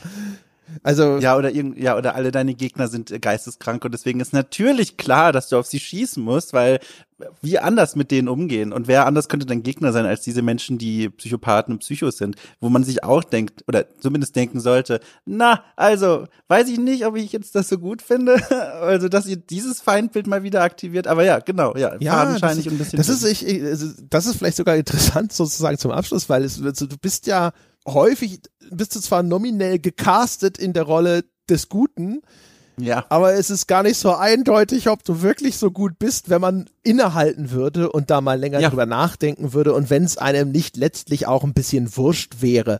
Also gerade viele von den Spielen, in denen du halt irgendwie jetzt schlimme Dinge anrichten kannst, die sind ja von vornherein schon auch so gepolt, dass man da so ein bisschen da sitzt und sich denkt so, ja, okay, das ist jetzt halt irgendwie das ist der Vorwand, warum ich hinterher auf irgendwelche Ziele mhm. schieße, mhm. egal welcher Art. Und äh, natürlich bevorzugt man häufig eine gute Rahmung, weil das das Ganze natürlich dann nochmal dramatischer und auch irgendwo so vom ganzen Erlebnis her irgendwie befriedigender macht. Aber wenn man einen Shooter spielen möchte, wenn man einfach Bock hat auf das Gameplay, das da geboten wird oder sowas, dann sitzt du jetzt auch nicht da, das ist auch nicht da und überlegst dir jetzt äh, bei bei Quake äh, hat, hat auch keiner die Frage gestellt, ob es nicht vielleicht eine Möglichkeit gegeben hätte, diese ganzen dämonisch verwandelten Menschen irgendwie von ihrem Schicksal zu befreien. Konnte man die heilen? Ja, war es nötig, die alle zu erschießen? Gab es da nicht irgendwie einen, einen Ausweg oder sonst Ja, wobei, wobei auch damals, ne, Spielekritik zu Doom kannte ja auch schon Artikel wie Lasst mich mit den Monstern sprechen. Also die Idee gab es ja auch da schon. So, dass man mal sagt, hey, gib denen doch mal ein bisschen mehr als einfach nur, das sind jetzt die Feinde. Aber ja, klar, natürlich. Äh, Was? Die Frage wurde damals tatsächlich äh, gestellt? Ja, tatsächlich. Da gibt's einen sehr, sehr bekannten Artikel. Ähm, den genauen Titel habe ich vergessen, aber inhaltlich sagt er, lass mich mit den Monstern sprechen. Das erschien zu Doom. Nice. Also interessant, dass also ich hätte hätte ich ehrlich gesagt dem dem Zustand der Spielekritik damals vielleicht einfach nicht zugetraut. Ich, also ich nehme es mal mit 80 Prozent Sicherheit. Ich weiß, dass der Artikel erschienen ist und dass er zu Doom erschien und dass er nicht erst erschien zu diesen neuen Dooms, sondern vielleicht zu Doom 2. Aber es war auf jeden Fall zu den frühen Dooms und selbst da ist es ja noch eine Zeit, wo man jetzt nicht sowas erwarten sollte. Aber ja, ja die, die Idee gab es. Aber nur, aber klar, was du inhaltlich sagst, das macht's ja nicht falsch. Äh, Nee, aber, aber äh, ordentlich. Ich hätte, glaube ich, ja. zu dem damaligen Zeitpunkt wäre ich auf diese Idee nicht mal gekommen. Ja, ich auch nicht. So. so, da ist etwas, selbstverständlich wird darauf geschossen. Ja, das ist so mit diesem, weißt du, wenn du nur einen Hammer hast, sieht alles aus wie ein Nagel. Und wenn du halt nur eine Schrotflinte hast, ja, wenn meine einzige Interaktionsmöglichkeit, ja, das, das einzige, womit ich äh, quasi mit der Welt sprechen kann, wenn mein Mund nun mal eine Projektilwaffe ist. Ja, wie soll ich denn kommunizieren? Ich habe übrigens parallel mal kurz recherchiert. Ähm, tatsächlich erschien dieser Text, den ich gerade meinte, mit der Überschrift of If Only You Could Talk to the Monsters, wenn du doch nur mit den Monstern sprechen könntest, zu dem ersten Doom im Jahr 1994. Bei? Ähm, die Seite hieß E7. Oh. E7. Ja. Okay. Tja. Nie gehört, spannend. Aber. Ich auch nicht, aber ähm, ja, äh, auch nochmal wirklich spannend, ja. Ja, also ja, gute Arbeit, E7. Also nehme ich an, keine Ahnung, vielleicht ist es auch nur ein ironischer Titel, ne? Und dann. nee, nee, Quatsch. Ja, das wäre natürlich. Nee, ich, habe den Text gelesen, also nicht damals gelesen, äh, aber äh, damals habe ich zu der Zeit einfach Monkey Island hoch und runter gespielt und sprechen gelernt. Aber äh, irgendwann vor ein paar Jahren habe ich den mal gelesen. Weißt du, was auch äh, noch, äh, noch eine Honorable Mention ist, ist, finde ich, wenn, wenn äh, Spiele eben das Ganze dann eben unterwandern. Ne? Also da gibt's ja die, das bekannteste Beispiel dürfte die Szene aus Ops sein eine Menschen, eine mhm. aufgebrachte Menschenmenge, so ein Lynchmob steht vor dir und das Spiel gibt dir zwar die Möglichkeit, in die Luft zu schießen und die damit zu vertreiben, aber es sagt dir nicht, dass diese Möglichkeit existiert. Ne? Und dann mhm. sitzt du da, also mit deiner dumpfen Spielerlogik, äh, also außer natürlich ich, ja, weil ich bin ja ne, ein Vorbild für uns alle, was das kategorischer Imperativ. Ja, ethisch ja. korrektes Verhalten in Computerspielen wird ja an der André Peschke Skala gemessen, ja. ja. Und ähm, ja, das war tatsächlich eine der wenigen Ausnahmen, wo ich dann tatsächlich die, die, die ethisch vertretbare Lösung gefunden habe. Vielleicht auch da wieder, weißt du, dann da ist dann der umgekehrte Fall. Ich weiß, was das Spiel, oder ich denk, glaube zu wissen, was das Spiel von mir erwartet und ich probiere aus, aus Trotz wieder die andere Lösung jetzt wieder aus. Mhm. Ähm, und das ging dann ausnahmsweise. Aber das war ja das Interessante daran, ne? dass das Spiel da ein bisschen mit, damit spielt, mit deiner Erwartung oder auch mit diesen Scheuklappen, mit denen du als Spieler unterwegs bist, dass du eben da sitzt und denkst dir so, okay, ich habe eine, ich hab, ich hab eine, ich hab eine Maschinenpistole. Das sind offensichtlich wütende Leute. Wahrscheinlich soll ich die alle erschießen. Ja, und dann hinterher macht das Spiel deutlich so, von sollen war hier nicht die Rede. Du hast dich halt entschlossen, das so zu tun. Ich hätte dir aber auch eine alternative Möglichkeit angeboten. Und da gibt's ja auch in Oblivion, meine ich, ist das. Mhm. Diese Mission, wo du, glaube ich, auch, du denkst, du metzelst so ein Dorf von irgendwelchen Orks oder sowas nieder, also irgendwelche nominell eher feindlichen, monströsen Kreaturen und dann stehst du aber nur dem Einfluss von Drogen oder sowas oder du halluzinierst das nur zusammen. Auf jeden Fall kommst du dann irgendwann wieder zu Sinnen und hast halt so ein harmloses Dörflerdorf ausgelöscht. Das hatte auf mich damals emotional überhaupt keine Auswirkung, ehrlich gesagt. Aber der Kunstgriff ja. an sich, der äh, löst so ein, ein, ein, ein, wie sagt man, nicht andächtiges, anerkennendes Nicken aus. So, ah, ja, ganz clever, ne? weil man dann auch anfängt, so ein bisschen drüber nachzudenken, automatisch so, hm, das macht jetzt auf einmal, oder ist das jetzt auf einmal überhaupt ein Unterschied? Oder hätte ich vielleicht auch vorher mal drüber nachdenken sollen, bevor ich so ein Orkdorf einfach auslösche und so weiter und so fort. Das ist halt schon interessant, wenn Spiele sowas mal machen. Es ist tatsächlich, mir fallen auch nicht viele Beispiele zu ein, aber eins noch vielleicht, das man gar nicht vermuten sollte. Rise fantastisches Spiel, habe ich damals sehr gemocht. Dieses Spiel, in dem man äh, Xbox äh, exklusiv, in dem man da als römischer Legionär erst in Rom gegen irgendwelche Barbaren in Anführungszeichen kämpft und dann irgendwie nach Britannien fährt und da Boudica trifft, diese britische Kriegerprinzessin, auch das in Anführungszeichen und dann und, und da ganz viele super martialische Gemetzel führt gegen diese gegen diese Barbaren und da gibt es ja auch so einen Moment, so zumindest ein bisschen angerissen wird, man ist da stundenlang im Kampf gegen diese komischen zwischen Briten und Pikten und Germanen und was weiß ich und die sehen alle auch mehr oder weniger austauschbar und gleich aus. Da gibt's so drei, vier verschiedene Gegnertypen. Und dann lernst du Bulika kennen, die Anführer von der, der, die Anführerin von denen. Und die erzählt dir so ein bisschen, warum eigentlich dieser Kampf besteht. Also warum, warum kämpfen eigentlich die, diese, diese, diese Barbaren weiterhin in Anführungszeichen gegen die Römer. Bisher hat man nämlich nur die Perspektive von den Römern kennengelernt, dieses klassische, ja, Bedrohung von außen und was wollen die denn von uns und unser Lebensstil ist in Gefahr. Und dann erfährt man von Boudica, dass andersrum genau das gleiche bestand. Die, diese Pikten fühlten sich eben auch bedroht von den Römern, die in ihren Lebensbereich eingedrungen sind. Und dann hat man auch so einen neuen Blick darauf bekommen. Es hat natürlich überhaupt nichts äh, mit dieser Qualität von Boden und Füßen weggezogen zu tun, von diesen Beispielen, die du beschrieben hast. Aber trotzdem, da wird auch mal die Perspektive gedreht und plötzlich das Verhalten Verhalten, das man vorher so abgestempelt hat als, na klar, ich meine, das sind die Bösen, die wollen, was mir gehört, ähm, umgestempelt auf, ach warte mal, das Spiel könnte auch genau andersrum funktionieren und dann gibt es dem Ganzen so eine neue Dimension. Das fand ich auch ganz schön damals. Ja, genau. Es wäre halt echt schön, wenn Spiele auch irgendwie, weißt du, wenn wenn sie zum Beispiel auch irgendwie das, das äh, reflekt, wenn sie anfangen zu reflektieren, was denn böse überhaupt ist, ne? Also mhm. entweder jetzt in dem Falle, ne, so die Relativität des Ganzen, äh, oder aber auch, wenn sie dir selber vielleicht sogar mal wirklich ein bisschen ernsthafter zurückspielen, ne, dass das jetzt gerade innerhalb auch dieses fiktiven Kosmos irgendwie böse ist. Weil du, du, ja. du wirst ja auch immer ganz simpel vom Haken gelassen bei Skyrim und so, wenn du dann im Knast landest und dann drückst du auf eine Taste und dann wird ein bisschen Zeit übersprungen, dann musst du vielleicht ein bisschen Geld bezahlen, um dann dich irgendwie eine, eine Wache zu bestechen oder sonst irgendwas. Ähm, aber das ist ja, also du hast halt entweder keine oder völlig vernachlässigbare Konsequenzen oder du hast halt so harte Konsequenzen, dass es eigentlich gar nicht stattfindet. Ne? Also Game Over zum Beispiel. Ja. Ja, genau. Ja, und äh, auch vorhin, da fand ich auch spannender Gedanke, du bist dann in eine andere Richtung abgebogen, aber dieses, wenn man solche Spiele mal oder was, was man so macht als, als Titel halt in so einem Spiel umdrehen würde, mal gucken würde, ich bin jetzt zum Beispiel einer von denen, der in dieser Spielwelt wohnt, meinetwegen, keine Ahnung, ich bin einer von den vermeintlich Bösen in Far Cry und dann kommt da so ein Typ an und fängt einfach an, alle, die ich kenne, umzuballern und, und irgendwie äh, und zu durchsuchen und die Sachen denen abzunehmen. Plötzlich erkennt man, äh, eigentlich ist er der Oberböse. So, er macht das scheinbar ohne wirklichen Grund und Motivation. Und das wäre auch mal spannend, so ein quasi so ein Dungeon Keeper nur ein aktuelles aus so einer Perspektive mal zu erleben, wo man auf Seiten der vermeintlich Bösen ist und mal dann gegen eine Spielfigur antreten muss, die dem Verhalten nachempfunden ist von einem Spieler in so einer Open World zum Beispiel. Das fände ich mal spannend, wie sich das anfühlen würde wohl. Ja, ich überlege gerade, das stimmt. Ich meine, der Ansatz von Dungeon Keeper war ja eigentlich schon so, aber das war jetzt dann auch wieder natürlich in, ja. in ein äh, in ein Gewand gekleidet, in dem es jetzt eigentlich mehr oder minder ausgeschlossen war, dass du das äh, auf irgendeiner emotionalen Ebene jetzt auf einmal erlebst oder dass daraus jetzt irgendwelche tiefgründigen Überlegungen oder Botschaften erwachsen würden.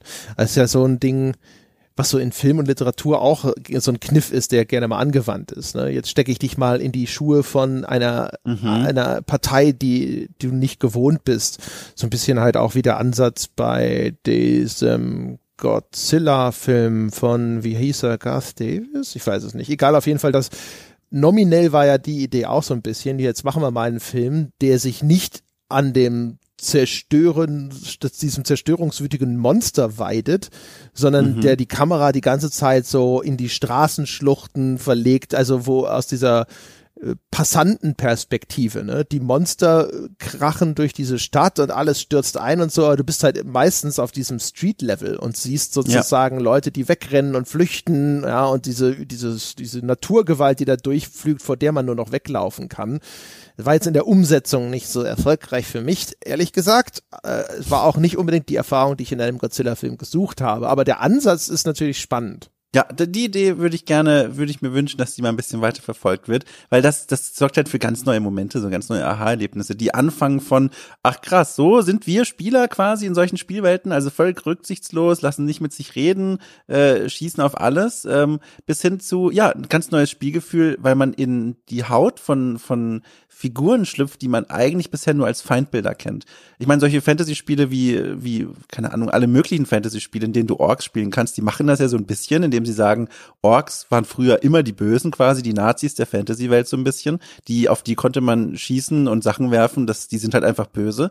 Und dann wurden sie plötzlich selber zur spielbaren Rasse und da passiert das ja auch so ein bisschen. Aber das mal wirklich so durchzutreiben, auch in einem modernen Setting, wo man nicht diese Ausflüchte hat mit, das sind halt Monster oder so, sondern wirklich dass du auch, keine Ahnung, auch in The Division, dass du da mal vielleicht jemanden spielst von diesen Banden, die versuchen in diesen Überresten der Großstadt zu überleben und dann kommen da regelmäßig Agenten und fegen da durch und, und looten alles.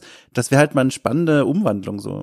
ja, du spielst den, den Dörfler in Witcher 3 und dann kommt Geralt und räumt deine Bude ja, leer. Ja, wieso nicht? Und du musst dich verstecken und aufpassen, dass er nicht auf deine Bude aufmerksam wird. Dann machst du so Stealth-Mechaniken. so ver verrammelt, weil da ja, und dann will er mit deiner Tochter schlafen oder so und dann musst du ein Streitgespräch mit ihm führen und versuchen, dass er das nicht macht. Musst du dich mit ihm hinsetzen, so, junger Mann, haben Sie ja, gedient? Was sind denn so Ihre Pläne für die Zukunft? Monsterjäger, wie viel verdient man denn damit? Können Sie eine Familie ernähren überhaupt? Ja? ja Ständig genau. umziehen, ist es denn gut für ein Kind? Ja?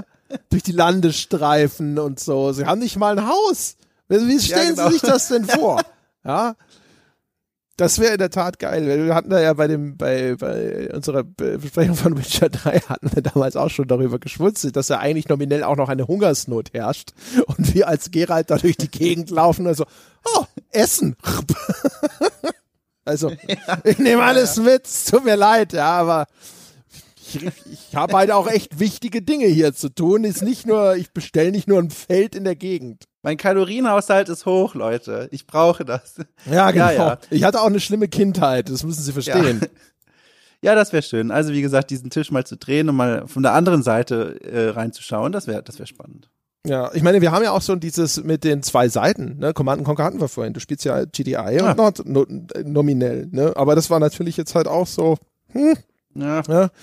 Die, die einen sind äh, Klischee-Militaristen und die anderen sind halt die komischen Psychokult-Spinner. Da ja. weißt du jetzt auch nicht, wen du irgendwie jetzt irgendwie daran so richtig supi finden sollst, ja. Äh, beziehungsweise die, die Historie hat sich sozusagen ja entschieden, ne? dass, dass sie eigentlich Kane, also die nominell böse Fraktion, auch in sogar besser fanden, so, weil der ist halt wenigstens nicht langweilig. Ja, ja, ja, ja, gut, der will da sich irgendwie mit dem Tiberium verschmelzen und weiß der Himmel was, aber, ne, ja, er exekutiert Leute willkürlich.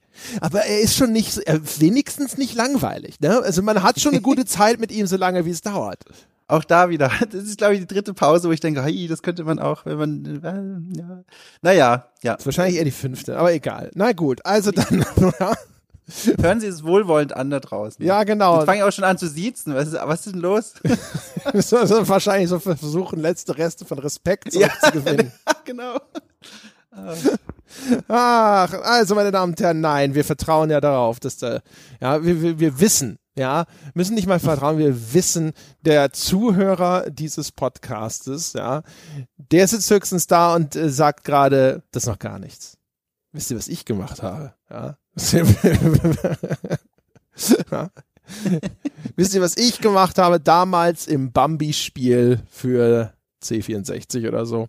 Also, das soll es dann äh, gewesen sein äh, mit unserer Folge über all die Schwerstverbrechen, die wir so begangen haben über die Jahre. Äh, ich hoffe, es war unterhaltsam für euch da draußen. Ich hoffe, ihr seid nicht vom Glauben abgefallen.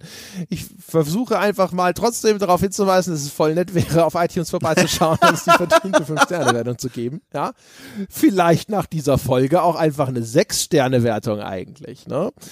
Und äh, unter gamespodcast.de slash Abo kann man Abonnent werden und all die wunderbaren Bonusinhalte hören, die wir so bereitstellen. Das geht übrigens auch, das vergesse ich in letzter Zeit gerne mal zu sagen, es geht auch weiterhin über Patreon, patreon.com slash auf ein Bier.